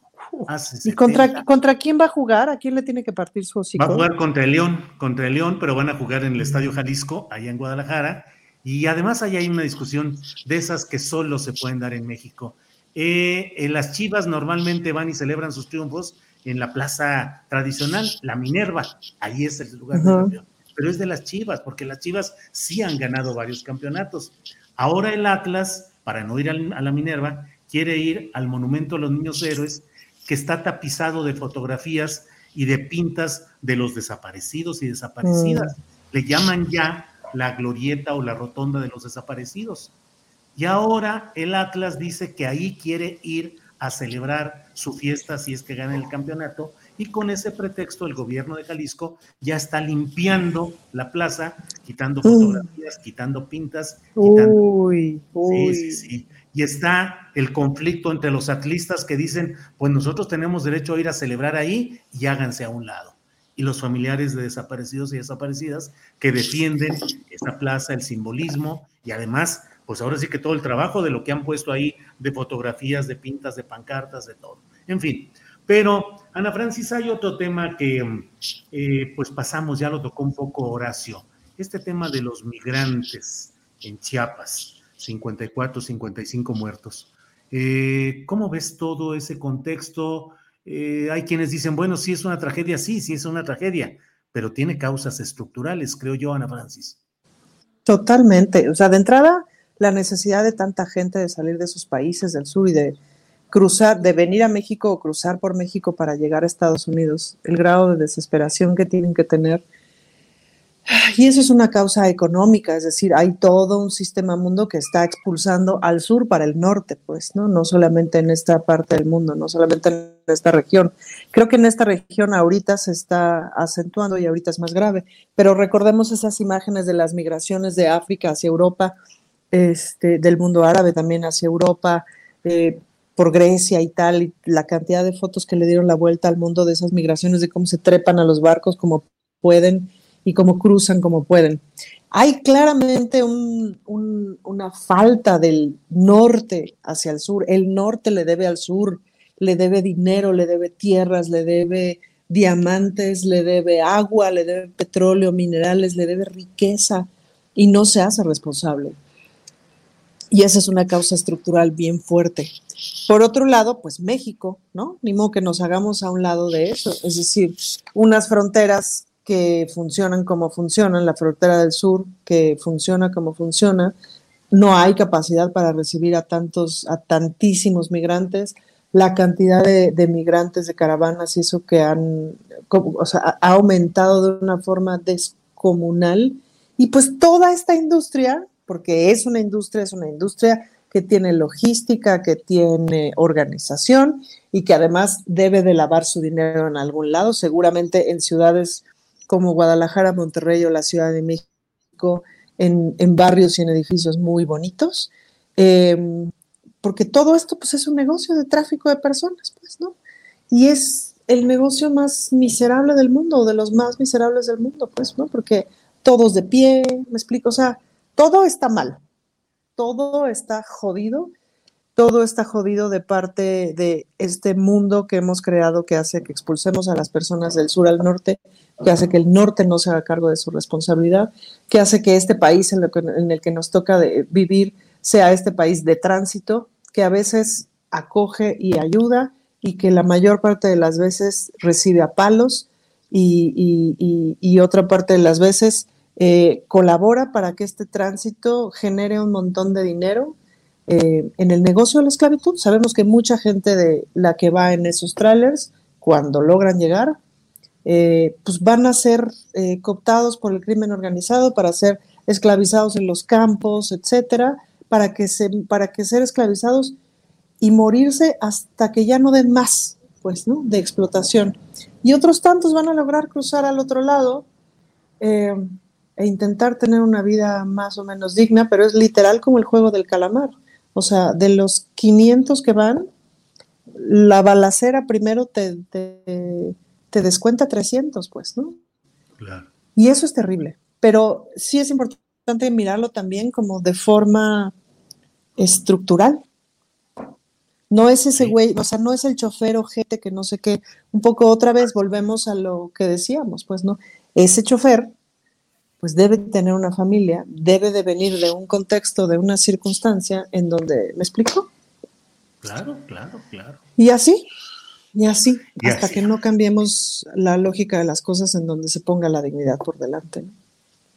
Gracias, Ana Francis. Horacio, ya lo tocaste tú, de hecho, de ahí desprendimos este, estas preguntas o estos, este segmento de nuestra mesa, pero ¿qué opinas pues sobre este tema en lo general de lo sucedido, las causas estructurales, eh, los retenes a los migrantes, en fin, ¿qué reflexión tienes, Horacio? Pues es lo, lamentable, ya lo dijo realmente prácticamente todo Ana Francis, ¿no? Pero es Hoy lo tocó el presidente en la mañanera, digo, obviamente siempre quiere él atender las causas originales, las causas, el pecado original de todo este flujo de migrantes, que no es nada nuevo, que finalmente es lamentable, que finalmente siempre han sido víctimas de o, del narco o de estos tratantes de personas, que, que, es horrible que viviendo en países que pudiendo hacer que la repartición de riqueza esté bien, pues están tomados por el crimen organizado como El Salvador o como o, de desigualdades terribles también como Guatemala, etcétera, etcétera, ¿no? O bueno, digo, ya no se diga Honduras y Nicaragua, pero en un momento dado yo creo que López Obrador como figura central en el, en el panorama geopolítico de Centroamérica está queriendo ver esas causas, bueno, pero esas causas no nada más son, no nada más es la conveniencia de, de o, o el trato que se les dé aquí, es que vivimos en un yugo norteamericano que está verdaderamente eh, eh, pues otra vez, lo mismo que en las drogas, la doble moral de los gringos y de la burocracia gringa y de todo lo como funciona ya también está haciendo estragos en esta, en este aceptar eficiente de los, de los migrantes para que vayan a trabajar a Estados Unidos. Entonces, ahí evidentemente hay, una, hay, una, hay, un juego de poderes tremendo, pero hay un juego también de egos en, la, en la cuestión de los partidos políticos, como bien lo dijo López Obrador hoy en la mañana, pero también hay una conveniencia este, de, perversa también del narco, pero también hay, o sea, son conveniencias y son estructuras que son dificilísimas de desmantelar, o sea, es que, es que no es nada más una cosa, no es nada más son las causas, y no es nada más sembrando vida, y no es nada más, no, es todo lo que, lo que propicia que esta gente se quiera salir de sus países porque están amenazados, porque no pueden vivir de eso, lo mismo que estaban aquí muchos mexicanos en los exenios pasados y se fueron a probar suerte a Estados Unidos. Y bueno, no, no me queda nada más que decir que qué desafortunado y problema, pero que tiene tantas aristas, tantas, tantas que empiezan en los gobiernos de los países del norte, ¿no? Digo, Canadá, ojalá que agilice más las visas de trabajo temporales que tiene, que, que a mí me ha tocado ver cuando, cuando iba yo a tocar mucho Canadá, pues sí, como daban visas y visas y visas a muchos trabajadores y qué bueno, pero pues hace falta mucho más eficiencia en el gobierno norteamericano, porque además necesitan la fuerza de trabajo y a veces se hacen pendejos también. Entonces, el hecho de, hacerte tonto por algo que, y no reconocer, ¿no? Es como, es como para los gringos sería reconocer, sí, los, los latinoamericanos, los, centroamericanos hacen, hacen mucho trabajo que nosotros no queremos o no tenemos la fuerza suficiente para esto. Y sí, los norteamericanos jóvenes están drogadísimos y necesitan droga y tratarlo como un problema de salud y no como una esconderlo bajo su doble moral, ¿no? O sea, el país con más doble moral que yo he visto en mi vida es Estados Unidos, ¿no? Entonces, mientras no se reconozca y, mientras haya esta lucha entre los partidos republicano y demócrata, etcétera, etcétera, pues no va a pasar nada, ¿no? Simplemente vamos a seguir en, la, en el, siendo un país de tránsito y, y, los migrantes van a estar siempre maltratados y van a costar y a costar y a costar y a costar vidas y vidas y vidas truncadas de gente que pudiera llegar a hacer algo en su vida, ¿no? Tanto trabajando como estudiando. Eso es lo más triste del mundo, ¿no? Gracias, Horacio. Eh, Fernando Rivera Calderón, pues bueno, hemos hablado desde diferentes eh, ángulos de este tema del aspecto migratorio a partir de este desafortunado, terrible suceso en Chiapas. Pero Fernando, también hay una situación en la cual el gobierno mexicano ha establecido una muralla militar en el sur del país con la Guardia Nacional, pues desde mi punto de vista plegado a las instrucciones, primero enviadas por Donald Trump y luego reiteradas por Joe Biden, en la cual yo lo he escrito y lo he dicho muchas veces, pues convierten a la Guardia Nacional y a México en la migra 4T, eh, es decir, somos los guardianes del interés de Estados Unidos desde nuestra frontera sur. Y siempre se dijo que esto iba a empujar a los migrantes pues a las redes de trata de personas, de polleros, de todo lo que se ha visto hasta este momento. ¿Qué opinas de lo que sucede por allá y de lo que tengamos también estructuralmente los mexicanos, pues de responsabilidad en todo esto, Fernando?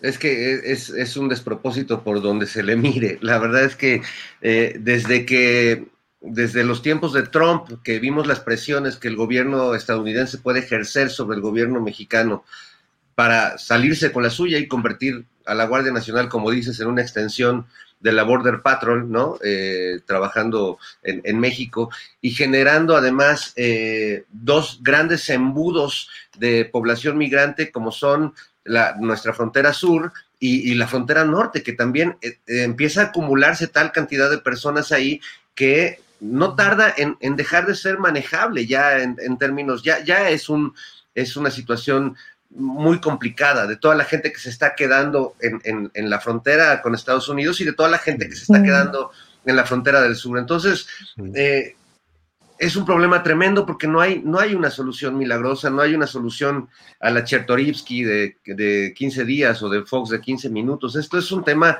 que aunque a muchos les moleste la reiteración, de hablar del sistema, del neoliberalismo, del capitalismo, pues sin duda es una consecuencia de, sistemas depredadores eh, sociales que convierten a los países en, maquiladoras de mano de obra barata, eh, que entregan, que, entregan a, sus países al crimen organizado, a, la delincuencia, y bueno, pues que obligan a las personas en una situación verdaderamente desesperada, a migrar. Y no va, no va a terminar, al contrario, parece ser un problema que se está agravando y que incluso países que tenemos, que tienen actualmente el gobierno mexicano, pues tiene otra postura aparentemente más humanista, pues no le queda de otra más que actuar según los protocolos no humanistas de los Estados Unidos que nos tienen eh, agarrados de, no sé cómo decirlo de manera. Sálvase a la parte, dicen. Sálvase a la parte. Entonces, eh, creo que, es una situación muy complicada para el,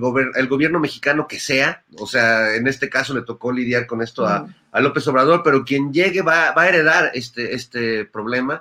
Y creo que también eh, valdría la pena hacer la reflexión de que, más que culpar exclusivamente las políticas de los, de los gobiernos y de Estados Unidos, que sin duda tienen mucho que ver en, en este en este campo de cultivo de, miseria, de abuso, de, esclavitud, pues creo que tenemos que asumir que el problema de la migración es un problema de todos, que, cada individuo en esta sociedad tendría que intentar hacer algo, intentar, eh, decía el padre Solalinde hace tiempo a, toda la gente que se pone muy, muy religiosa y habla del espíritu navideño en estas fechas y decía, ¿por qué no invitan a su casa a un migrante a comer?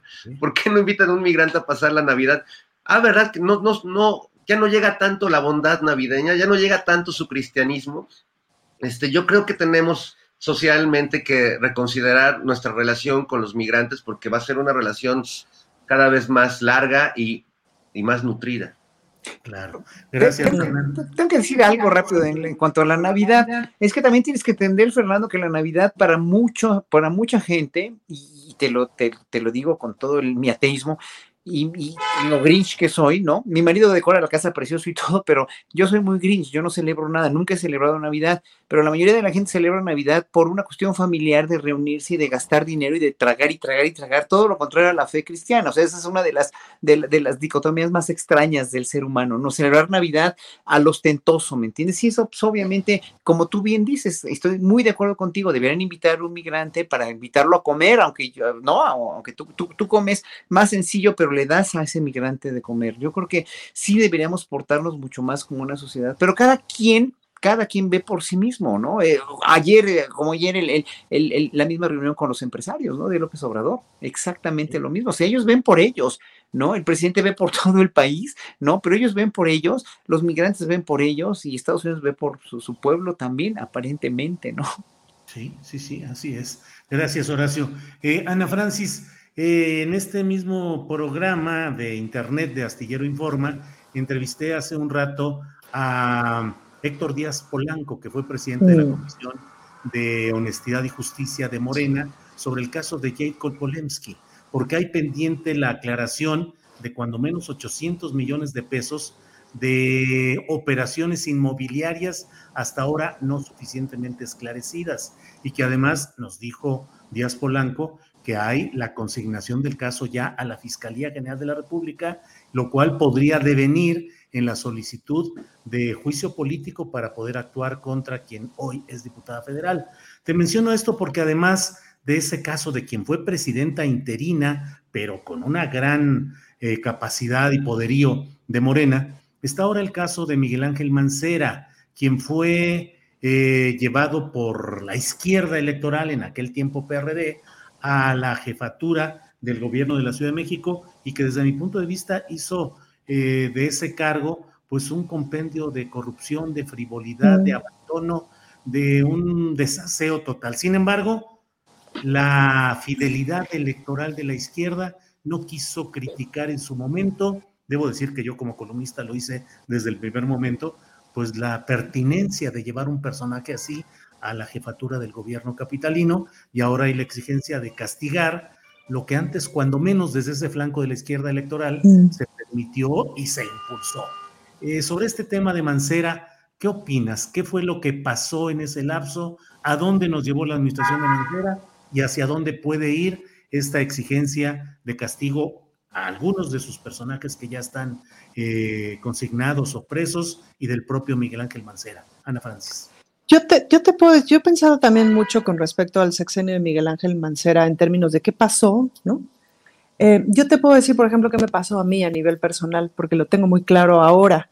Em, cuando el fraude de Calderón, a los días fui a una fiesta de feministas, cuando tomó posesión a los días fui a una fiesta de feministas, estaba Marta Lamas afuera de la fiesta, porque a Marta Lamas no le gustan las fiestas, pero sí va, porque hace acto de presencia, pero se sale y afuera se pone a leer, ¿no?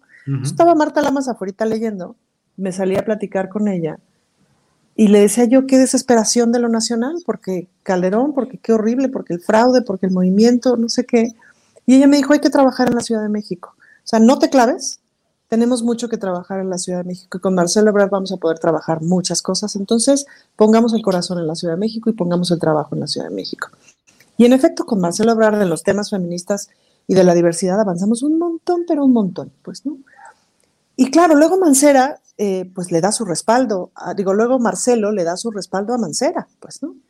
Em, y entonces no conocíamos a Mancera. Tuvimos las feministas reuniones con diversas eh, personas que podían haber sido candidatas y pues la verdad es que no conocíamos a Mancera, no nos daba ni buena espina ni mala espina confiamos un poco en el respaldo de Marcelo Ebrard. Y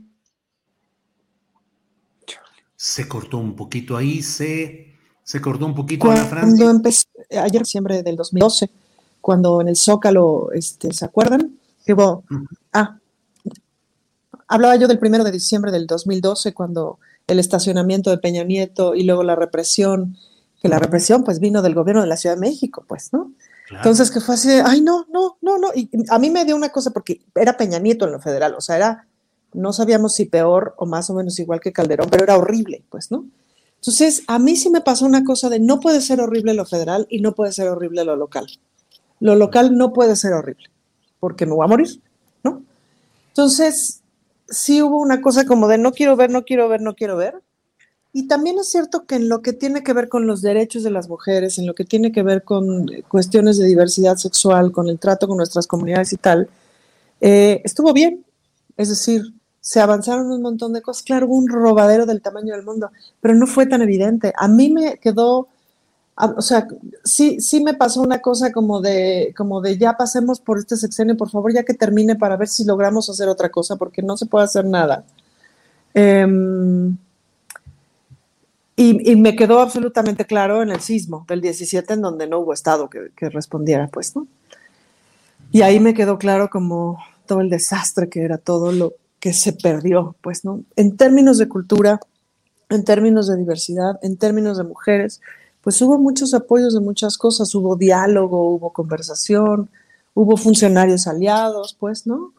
Eh, capaces y tal, pero pues el cártel inmobiliario, el gangsterismo, todo eso, así, mira, así. Sí, así es. Pues sí. Así es.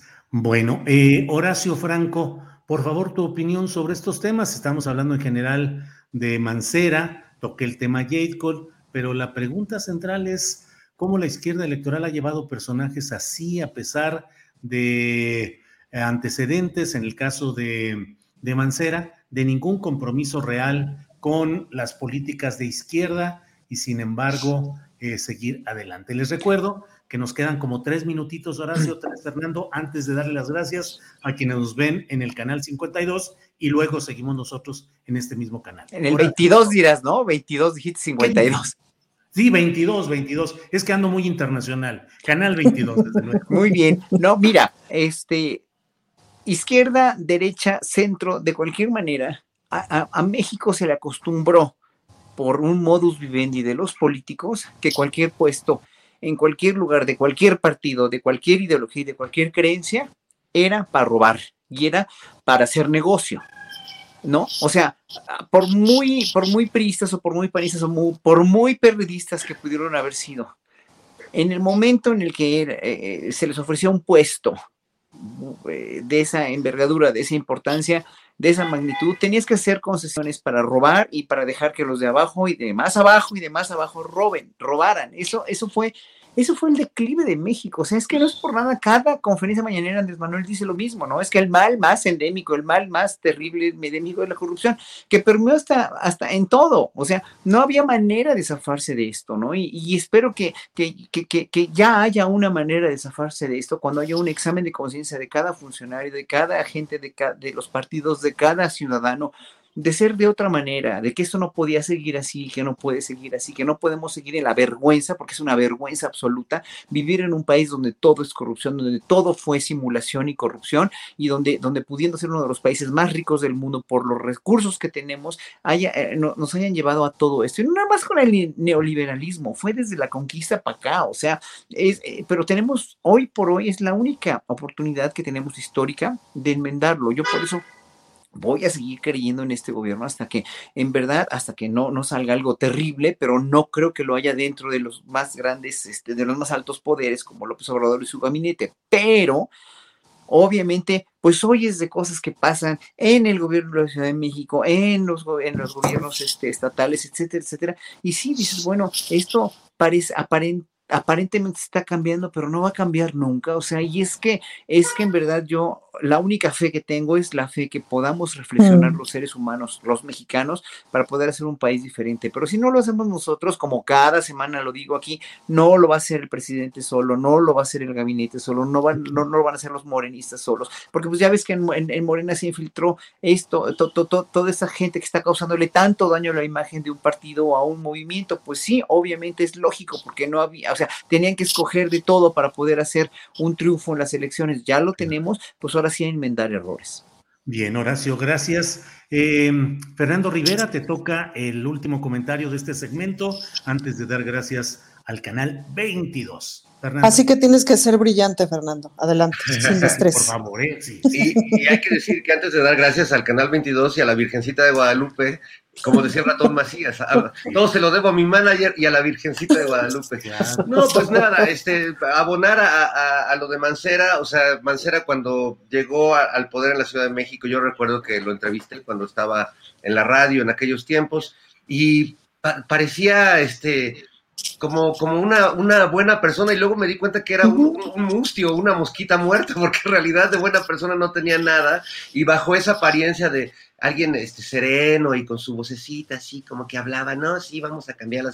Y de pronto te vas enterando de la serie de truanes a los que cobijó durante su, su gobierno y que bueno, yo sí espero que porque él anda como igual con esa misma actitud, como muy tranquila y como que a mí no me afecta, pero yo creo que ya debe de estar sintiendo algunos pasos, porque ya es demasiada gente y gente muy cercana a su gobierno, ¿no? Mm. El caso de Jacob, pues solo ratifica, como dije hace unas semanas, que pues la oposición eh, al partido en el poder está dentro del partido en el poder y que esa va a ser la lucha electoral que vamos a ver, una lucha interna de fuego amigo, entre comillas, en Morena, más que, que lo que haga eh, pues el resto de la oposición, el PAN, el PRD, y, frena que pues ya ni la Virgen los, los ampara. Con eso. Julio, ¿puedo, decir un último comentario de Mancera que es muy interesante? Mancera fue, fue un tipo muy progresista, pero un ratero. Y ambas cosas son ciertas. Y eso es terrible e interesante de descubrir. Es como leer mal y no decir mentiras. Bueno, Carlos Salinas de Gortari también es una persona brillantísima, o sea, nadie le quita lo brillante. No, pero yo no estoy diciendo brillante, yo pero no estoy diciendo brillante. Pero fue maquiavélico. Claro, pero no, no estoy hablando de brillantez, estoy hablando de que era un tipo abiertamente afín a lo LGBTI, abiertamente a lo feminista. yo, y era en serio. Tengo que contradecir, porque cuando yo era consejero de la, de la, de la, este, de cultura de la Orquesta Filarmónica de la, Ciudad de México, contrataron a un director homófobo con el único que tuve problemas de homofobia. Fue por el que nunca lo he visto, pero le dieron un disco mío, me vio y dijo, ay, este es maricón, y lo tiró a la basura. Y ese director todavía está ahí. Yo protesté por ese, por ese estoy hablando de Mancera. La, la Filarmónica. Espérame, Horacio, el punto al que quiero llegar es que de pronto no nos confiamos del discurso progresista. Detrás puede estar un ratero que no tenga un problema con que tú seas gay. Un ratero progresista. Sí. Un ratero progresista. Lamento que lo que sea más progresista es el reloj que nos indica que ya tengamos que darle las gracias a quienes nos ven en Canal 22. Muchas gracias. ¡Ay, la Bien, y seguimos aquí ahora en nuestro canal habitual. Así es que ahora sí, ese es el punto. Un ratero progresista, una, pues con cuántas banderas del progresismo se puede estar avanzando. Yo no quiero eh, cargar demasiado la tinta, pero a mí siempre me pareció, yo veía a J. Cole eh, asistiendo y haciendo proclamas socialistas, bolivarianas, chavistas, castristas. Yo decía, a ver, a ver, a ver, a ver, espérate, pero no corresponde la historia, la formación política de, esta señora respetable en su actitud política, pero no corresponde con su pasado y de pronto nos encontramos con gente que se vuelve ahí, ahí sí que más papista que el Papa y que el otro día hice yo una, un, comentario en estas redes eh, de Internet donde decía, cuidado con los provocadores, con los infiltrados y con los delatores. Y recordé el caso aquel de Fidel Castro, que un buen día dijo, ¿saben qué? Estas personas que ustedes creían que eran anticastristas furibundos y que estaban en Miami, que conspiraban y que hablaban todo contra este gobierno, eran agentes que nosotros teníamos infiltrados para conocer todo lo que ustedes estaban haciendo. En todos los movimientos sociales en los que hayamos visto y vivido, sabemos que a veces lo más vociferante, lo más incendiario, lo más provocador es porque no quiere el transcurso, el correr natural del proceso, sino accidentarlo, exponerlo, descarrilarlo. Siempre ha sucedido en todos los movimientos. Entonces, este, si las banderas de izquierda beligerantes, incendiarias, no garantizan ninguna honestidad. Ana Francis, sobre, sobre lo que tú estabas diciendo. Ahora, Julio, aquí me parece muy importante dejar claro que Fernando es un infiltrado, por ejemplo. ¿De veras? Se le ve, se le ve claramente, mira, mira, mira mi dedo, mira, mi dedo, mira mi dedo señalador como de Sandra Cuevas. No es músico ni nada de eso. Es, es un infiltrado, míralo, ahí está en su personalidad verdadera. Exacto. en realidad Soy, soy un reptiliano, Julio. Soy...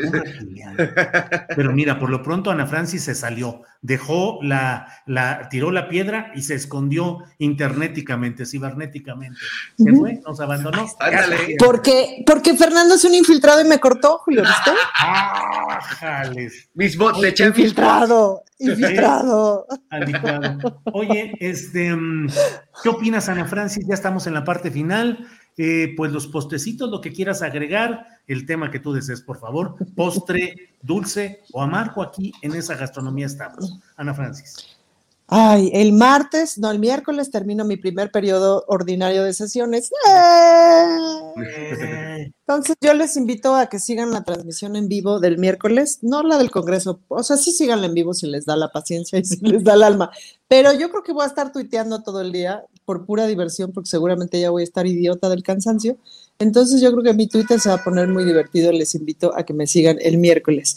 Y a partir del viernes, del sábado 18, voy a empezar a hacer, no yo, digamos, sino una, una, una compañía breve, de teatro breve, una pastorela en los barrios de Coyoacán que se va a llamar ¿Qué chifoscas hace un diputado y por qué tan caro? Pastorela tradicional, claramente.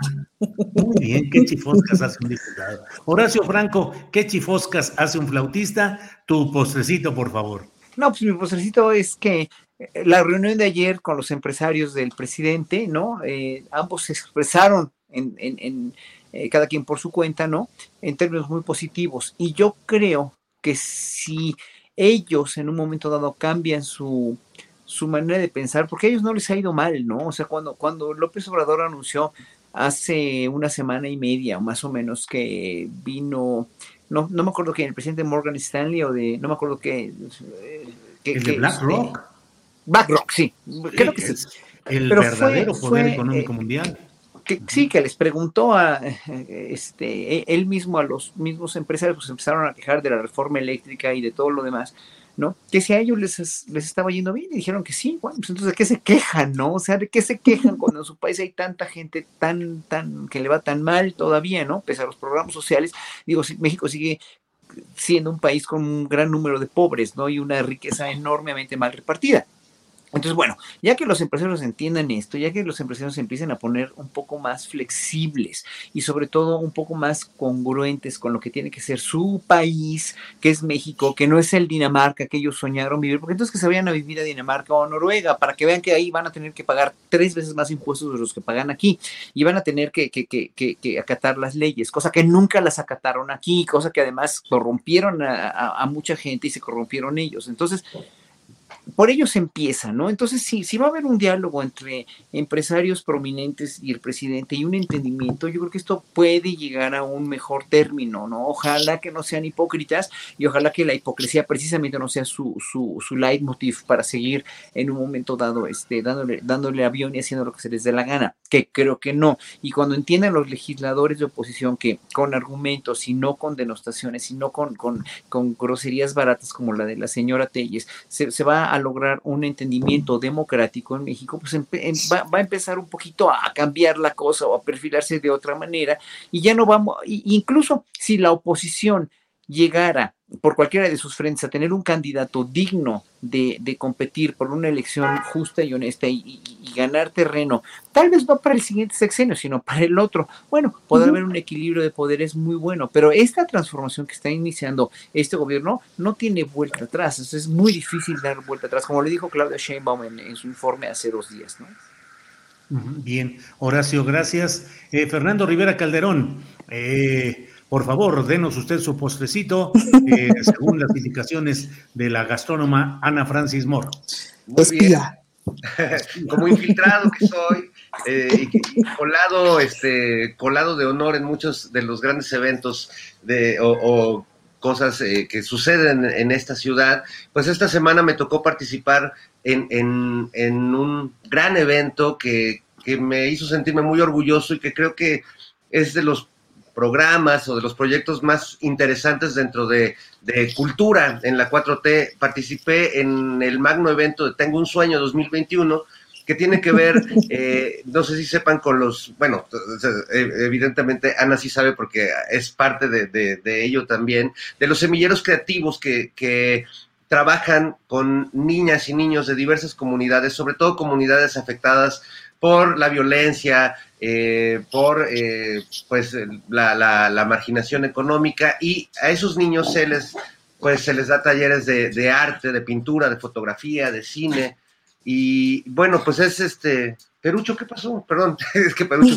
Está bien, ¿qué opine? ¿Qué opine? Este, que quería, creo que quería opinar. Bueno, la cosa es que eh, fue una experiencia muy hermosa poder trabajar con los niños en una parte del proceso eh, y acompañarlos en esta gran presentación que tuvieron en el Auditorio Nacional, donde pues niños de todas las comunidades eh, de, que hablan todavía sus lenguas originarias, que se sienten orgullosos de vestir eh, pues la, el, su, su, ropa tradicional. Entonces, realmente fue una experiencia muy bella que mm. espero que tenga esta continuidad. Ya es la segunda vez que sucede, tengo un sueño, sucedió antes de la pandemia, sucede ahora nuevamente y pues ojalá siga, siga eh, generando y, estimulando este talento nacional que tenemos tan valioso, con tantas niñas y niños realmente con, con un talento impresionante y que sin duda van a regresar a sus comunidades y, y, en sus comunidades seguirá la marginación y seguirá la violencia, pero ellos estoy seguro de que van a aportar algo distinto y que son niños que están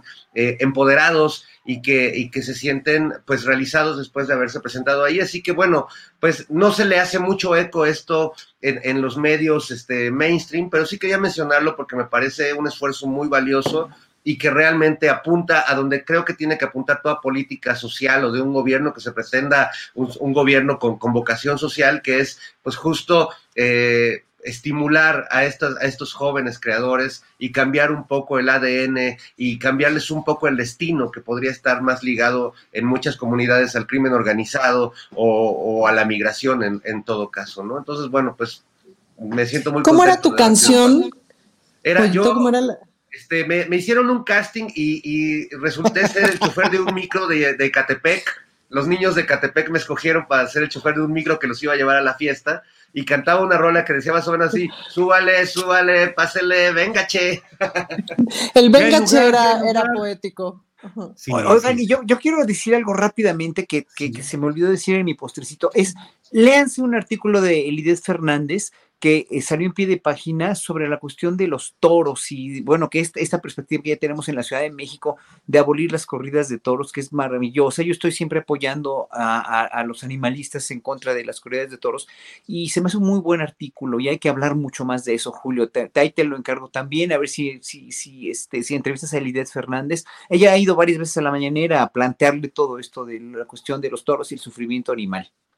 Muy bien, sí, gra gracias Horacio, lo tomaremos, eh, lo tendremos presente. Bueno, pues no quienes estén siguiendo este programa, después de esta mesa vamos a entrevistar a Adriana Urrea, la titular del Sindicato Único de Trabajadores de Notimex, que hoy tuvo una audiencia en la Fiscalía General de la República. Vamos a ver qué sucedió, la tendremos a ella enseguida de esta mesa.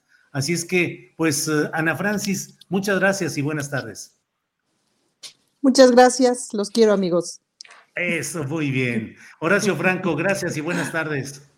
Ahí está. Buenas tardes. Chao. Fernando Rivera Calderón, gracias, buenas tardes. Gracias, buenas tardes, adiós. ¡Ay, adiós! ¡Adiós! Nos vemos, gracias, hasta luego. Bueno, pues ha sido la mesa del más allá de este viernes 10 de diciembre. Eh, bueno, pues mire usted, en cuanto me digan que ya está lista Adriana, vamos a hablar con la secretaria general del Sindicato Único de Trabajadores de Notimex sobre hoy su comparecencia ante la Fiscalía General de la República. Adriana, buenas tardes. Hola Julio, muy buenas tardes, me da mucho gusto saludarte. Igualmente, Adriana, hoy fuiste citada a una diligencia judicial en la Fiscalía General de la República. ¿Qué sucedió? El día de hoy finalmente pude conocer cuál es el tema del que se está acusando en esta, pues, eh, persecución que nosotros hemos denunciado muchas veces a causa de encabezar la huelga en el mexicano. Adriana, a lo Eh, mejor si te acercas un poquito más el micrófono porque se oye entrecortado. Voy a preferir quitarlo a ver si me escuchas mejor. Adelante, sí. Sí, sí. Gracias. Eh, decía que eh, finalmente hoy me dijeron eh, cuáles eran los delitos por los cuales me abrió esta investigación. Fue la investigación, perdón, la audiencia judicial o de vinculación a proceso. Es decir, yo escuché de la parte acusadora, y en este caso del Ministerio Público, de, de qué se me acusa y cuáles son las supuestas pruebas que tienen. Eh, yo había tenido oportunidad de ver la carpeta, sin embargo, me sorprendió el hecho de qué es lo que se me está acusando. Se me acusa de uso Adriana, indebido. Adriana, Adriana, perdón, para, para no perder todo el hilo de lo que nos dices, a lo mejor si te sales de la imagen y dejas solo el micrófono, porque probablemente el internet no es lo suficientemente fuerte y, y se escucha Ah, ok. entrecortado y no, no logramos darle seguimiento. A ver si Claro puedes, sí. por favor. A ver, Sí. hago la cámara. Ahí está. A ver, adelante, Espero- Adriana.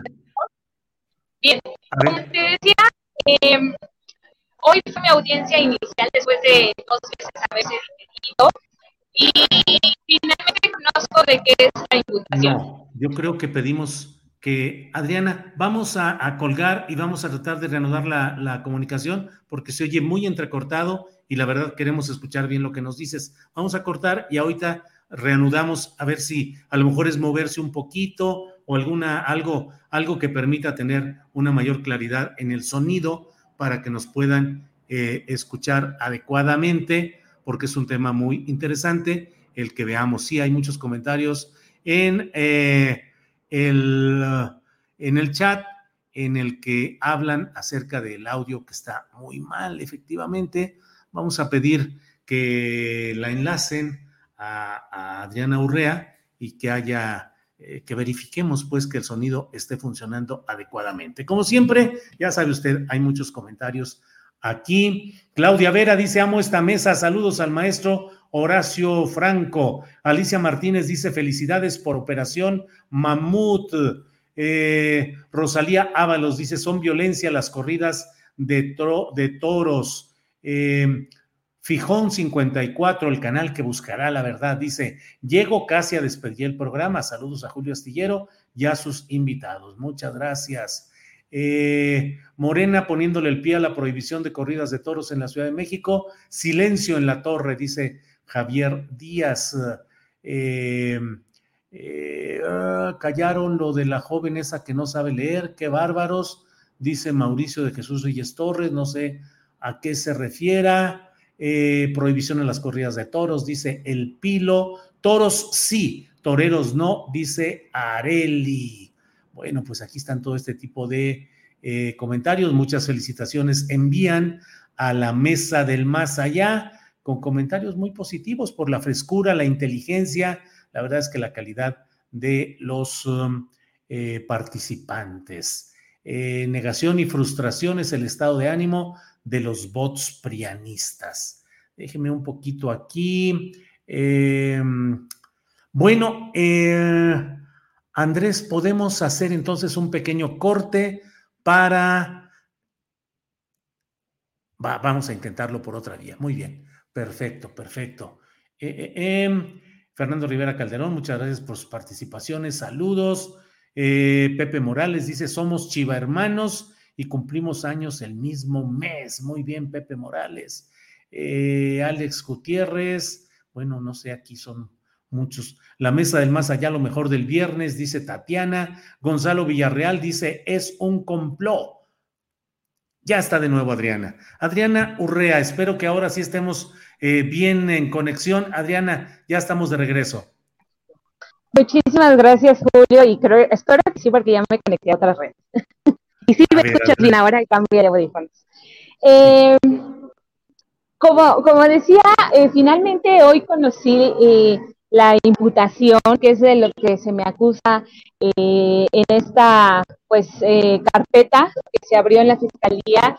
Y como nosotros hemos eh, denunciado en muchas ocasiones, pues esto fue parte de una persecución eh, judicial que se inició a partir de que nosotros estamos encabezando la huelga de la agencia Notimex, que por cierto aquí pueden ver, hoy estamos cumpliendo 653 días de huelga, estoy en uno de los campamentos, perdón, 659 días, hoy estoy en uno de los campamentos.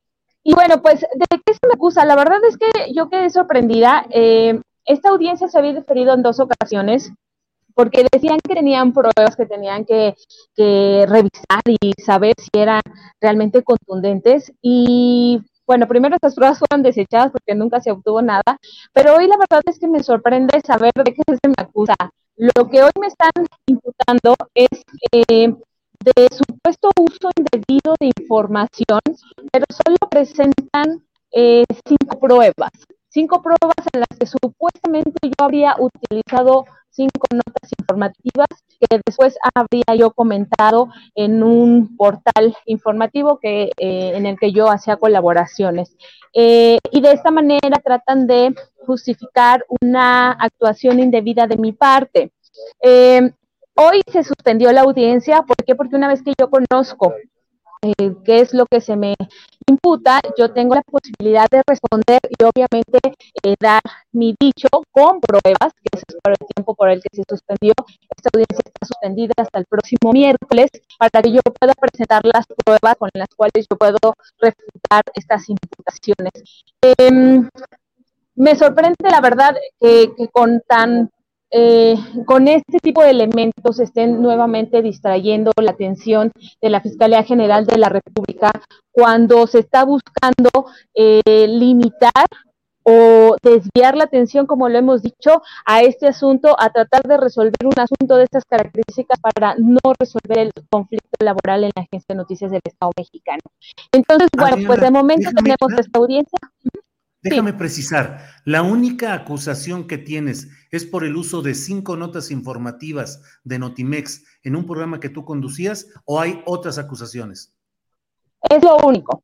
Pero además eh, nos dicen que, es porque supuestamente eh, como yo era eh, reportera de Notimex, que no podría usar esa información. Sin embargo, bueno, además no es información exclusiva de Notimex. Déjame decirte, Julio, que para dimensionar esta situación, la verdad es que a mí me sorprende. Son cinco elementos, cinco notas de las que se habla, y además son informaciones públicas, informaciones que se generaron de entidades eh, de, entidades públicas que solo se transmitieron en información de Notimex. Pero déjame decirte de las cifras que yo manejaba como reportera eh, del área de finanzas. Yo manejaba en promedio eh, notas, un número de notas de 8 o 9 notas diarias en la agencia de noticias. Eso nos lleva, si nos lleváramos a las 10, alrededor de 3.000 notas eh, al mes. Y de muchas veces, efectivamente, yo hacía el trabajo de exclusividad para la agencia que en ningún momento se fue se utilizó en otro lugar. Además que eh, hoy lo que tratan de desestimar es que yo nunca conté con eh, alguna autorización o que me beneficié de esas supuestas notas, cuando en realidad lo que yo hacía, además aportando eh, la representación de la agencia, es simplemente colaborar en un portal eh, hablando de un tema específico del cual yo tenía conocimiento. Entonces, es sorprendente que nos quieran de nuevo desviar la atención con estas acusaciones. Hoy no se menciona o no se mencionó el tema del desvío de recursos, por ejemplo, de los 2.400 pesos, que era algo que nosotros estábamos esperando y del cual también tenemos las pruebas correspondientes, o del daño patrimonial que también se me acusaba y que fue uno de los temas que se acusó en la función pública y de cual tampoco ha habido nada. Entonces, bueno, la verdad es que los elementos, hoy los abogados consideran que no hay elementos reales, no hay pruebas suficientes ni siquiera para que haya una vinculación a proceso. Sin embargo, bueno, esta, este tipo de cuestiones sabemos que tiene una implicación y un interés diferente, que es atentar contra una representación sindical y que, bueno, aún así eh, no descartamos en ninguno de los escenarios que se pueda dar esta vinculación a proceso para que nosotros después tengamos los mayores eh, elementos para poder demostrar son falsas esas acusaciones. Entonces estamos en eso, vamos a ver ¿Cuál es el delito específico? Eh, ¿Cuál es el cuál es el delito específico del que te acusan por esas cinco notas? Eh, pues ellos mencionan que yo hice una uso indebido de la información de Notimex. Y nosotros podemos interpretar que es como plagio, pero bueno, incluso algunas de esas informaciones yo soy la autora de esas notas. Es decir, a partir del conocimiento que yo tenía de las fuentes, pues yo generaba esa información. Entonces, eh, pues la mandaba a Notimex y después de haberla mandado a Notimex yo podía comentarla en el otro espacio. Entonces, ni siquiera es que hubiera dado una información que era para Notimex y yo divulgarla antes. O sea, por eso es que nos sorprende tanto estos, estos argumentos que desde mi punto de vista y eh, del punto de vista jurídico de los abogados no tienen ningún sustento real para poder sostener esta denuncia. Pero bueno, eh, nosotros aún así vamos a seguir con el procedimiento correspondiente y hasta lo que determine el juez. Em, y bueno, pues el, próximo miércoles sabremos, a las 6 de la tarde tengo mi audiencia, sabremos qué es lo que determina el juez para saber si se me vincula o no a proceso. Bien, Adriana, pues estaremos atentos eh, y ya veremos qué es lo que sucede. Ojalá y tengamos reporte de lo que sucede en la próxima audiencia y ver qué sucede en este caso tan extraño de cinco notas informativas utilizadas en otro espacio informativo para comentarios o para lecturas, no sé, pero que finalmente, pues sí resulta muy eh, especial, pues que, que se ponga en marcha todo el aparato de justicia federal por cinco notas informativas de Notimex. Claro, todo acto delictivo es, debe ser perseguible y punible, pero bueno, veremos qué es lo que sucede aquí. Adriana, pues muchas gracias y estaremos atentos a lo que sucede en este caso. Muchas gracias, Julio. Te mando un abrazo. Igualmente, hasta luego. Gracias. Bien, pues ha sido esta entrevista eh, con problemas de calidad de audio, pero tiene, bueno, la esencia. Ahí lo tenemos y creo que es lo importante y ya está ahí. Eh, dice la Secretaría General del Sindicato de Trabajadores de Notimex, eso es lo que ella nos da como su versión, de que la acusación en su contra es por cinco notas informativas de Notimex que ella redactó y que luego su contenido lo comentó o lo leyó, no sé qué habrá sucedido, en otro espacio informativo. En fin, veremos qué es lo que sucede. Bueno, pero seguimos aquí con más información, con información relevante de este día y para ello está ya con nosotros nuestra compañera Adriana Buentello de regreso. Adriana, aquí estamos ya de vuelta.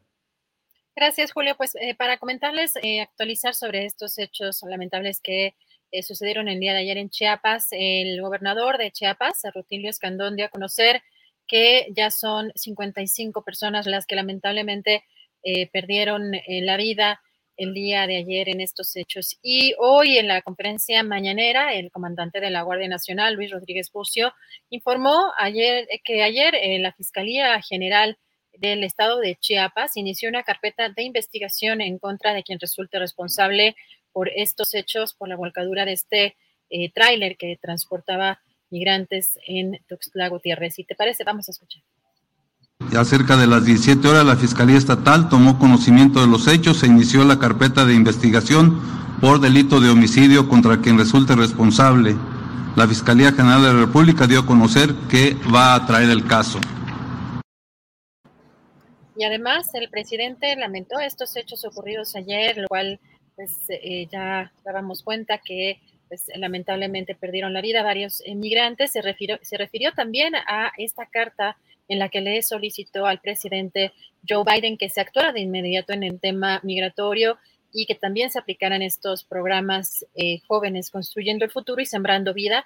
Y también, eh, pues señaló que Estados Unidos tiene que enfrentar un elefante reumático que tampoco camine. Vamos a escuchar. Expresar nuestro dolor por estos hechos tan lamentables, tristes, y enviar un abrazo fraterno a los familiares de los que perdieron la vida en este accidente.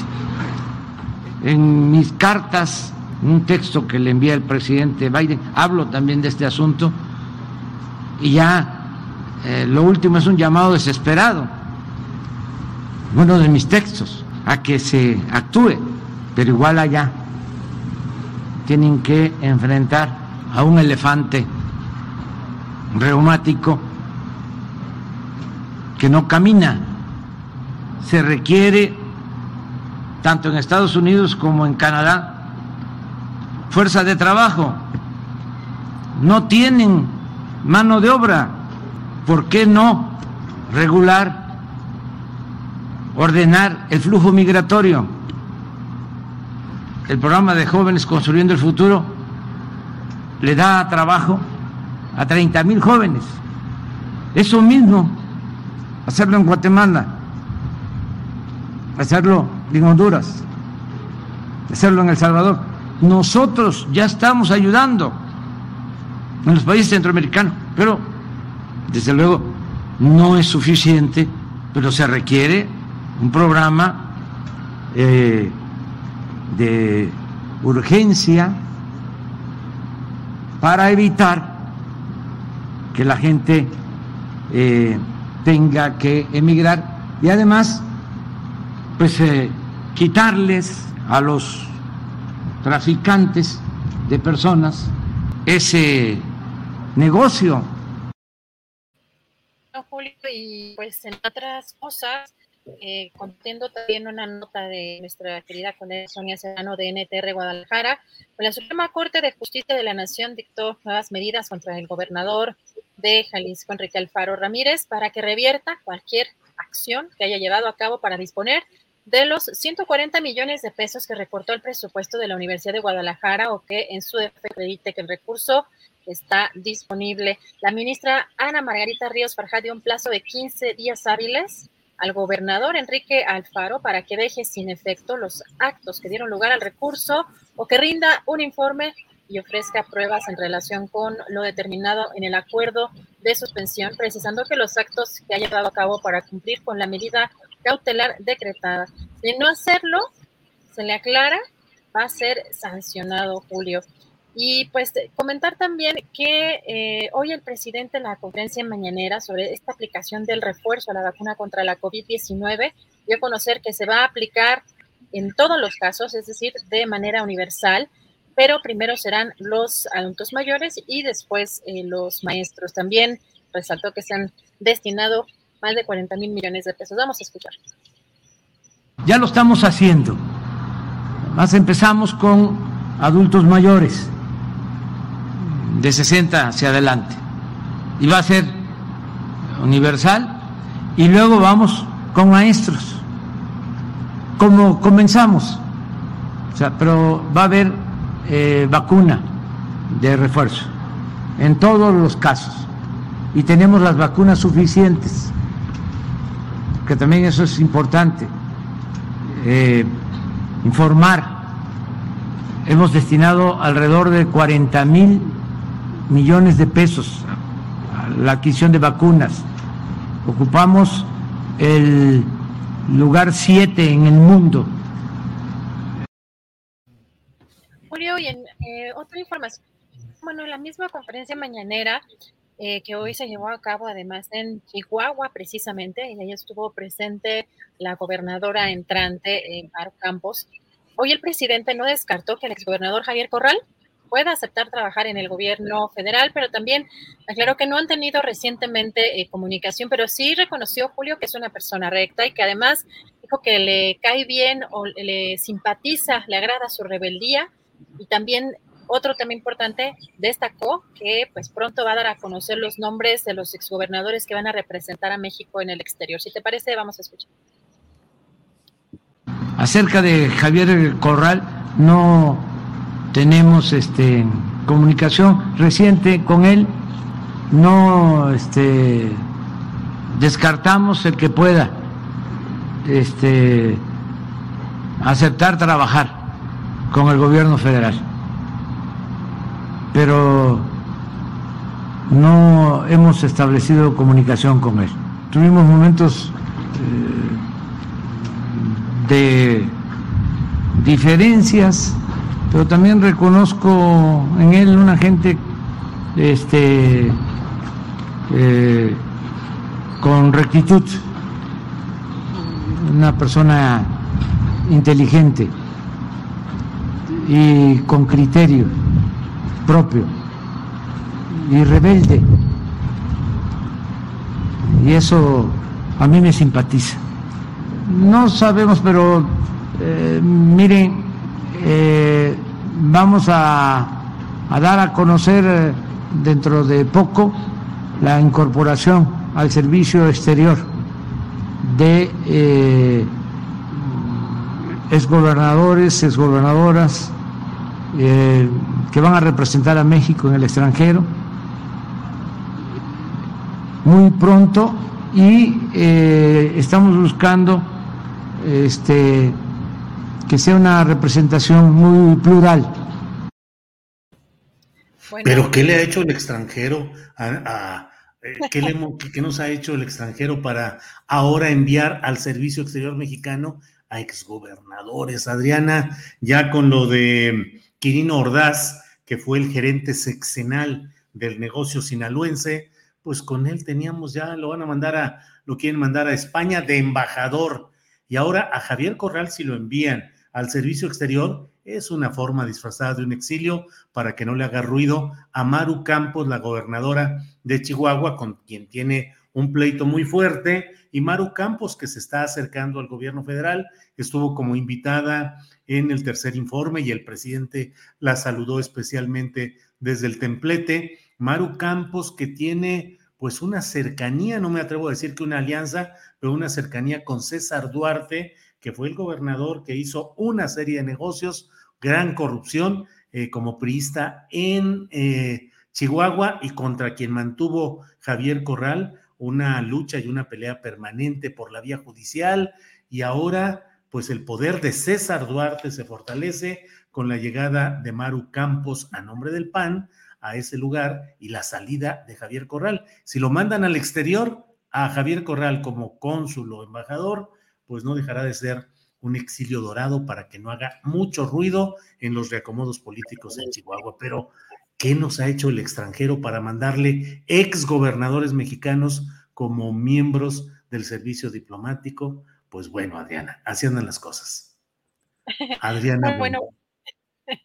Julio, y, comentar también que en apenas hace unos eh, minutos, es que el día de hoy hay mucha información, entonces pronto tengo acá como mensajes en, diferentes lados. Perdón porque no me estoy riendo de las notas, sino de que hay, muchos mensajes pendientes.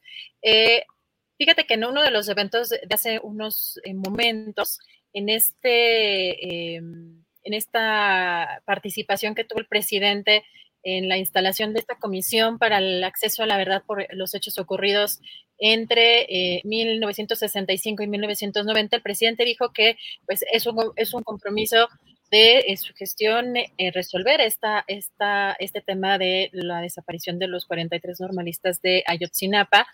Y pues particularmente hoy se refirió a Tomás Herón, porque Julio reveló que el primer ministro de Israel, Neftali Bennett, aceptó ayudar a México en su búsqueda para eh, lograr esta extradición a Tomás Cerón de Lucio, que fue titular en el sexenio pasado de la Agencia de Investigación eh, Criminal y quien eh, pues está involucrado o está involucrado en este caso de la desaparición de los estudiantes normalistas, Julio.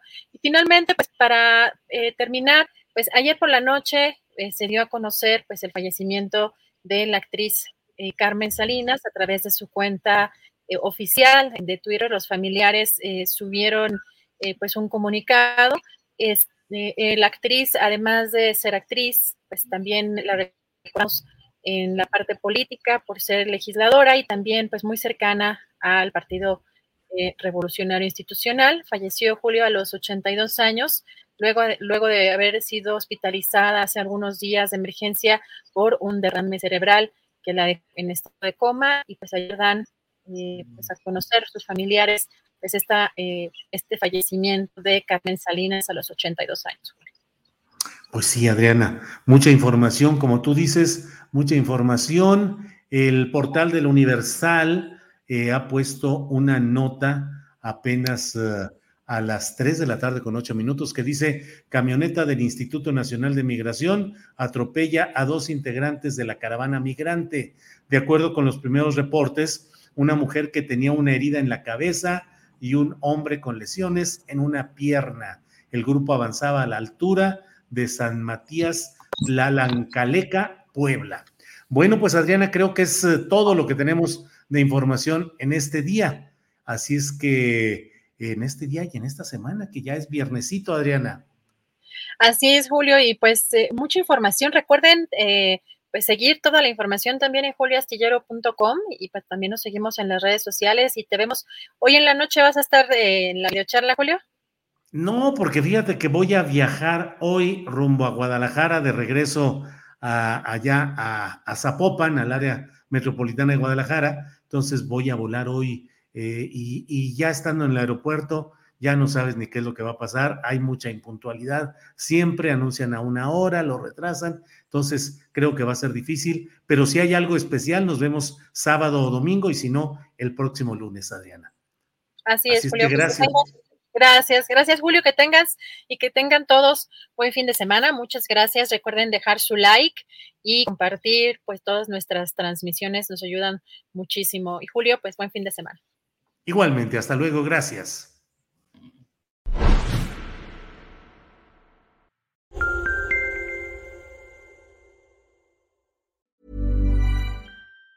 Even on a budget, quality is non-negotiable. That's why Quince is the place to score high-end essentials at 50 to 80% less than similar brands. Get your hands on buttery soft cashmere sweaters from just 60 bucks, Italian leather jackets, and so much more. And the best part about Quince, they exclusively partner with factories committed to safe, ethical, and responsible manufacturing. Elevate your style without the elevated price tag with Quince. Go to quince.com slash upgrade for free shipping and 365-day returns. ¿No se merece tu familia lo mejor? Entonces, ¿por qué no los mejores huevos? Ahora, Eggland's Best están disponibles en deliciosas opciones. Huevos clásicos, de gallina libre de jaula y orgánicos de Egglands, que ofrecen un sabor más delicioso y fresco de granja que le encantará a tu familia. En comparación con los huevos ordinarios, Eggland's Best contiene la mejor nutrición como 6 veces más vitamina D, 10 veces más vitamina E y el doble de omega 3 y B12. Solo Eggland's Best. Mejor sabor, mejor nutrición, mejores huevos. Visita egglandsbest.com para más información. Para que te enteres del próximo noticiero, suscríbete y dale follow en Apple, Spotify, Amazon Music, Google o donde sea que escuches podcast. Te invitamos a visitar nuestra página julioastillero.com.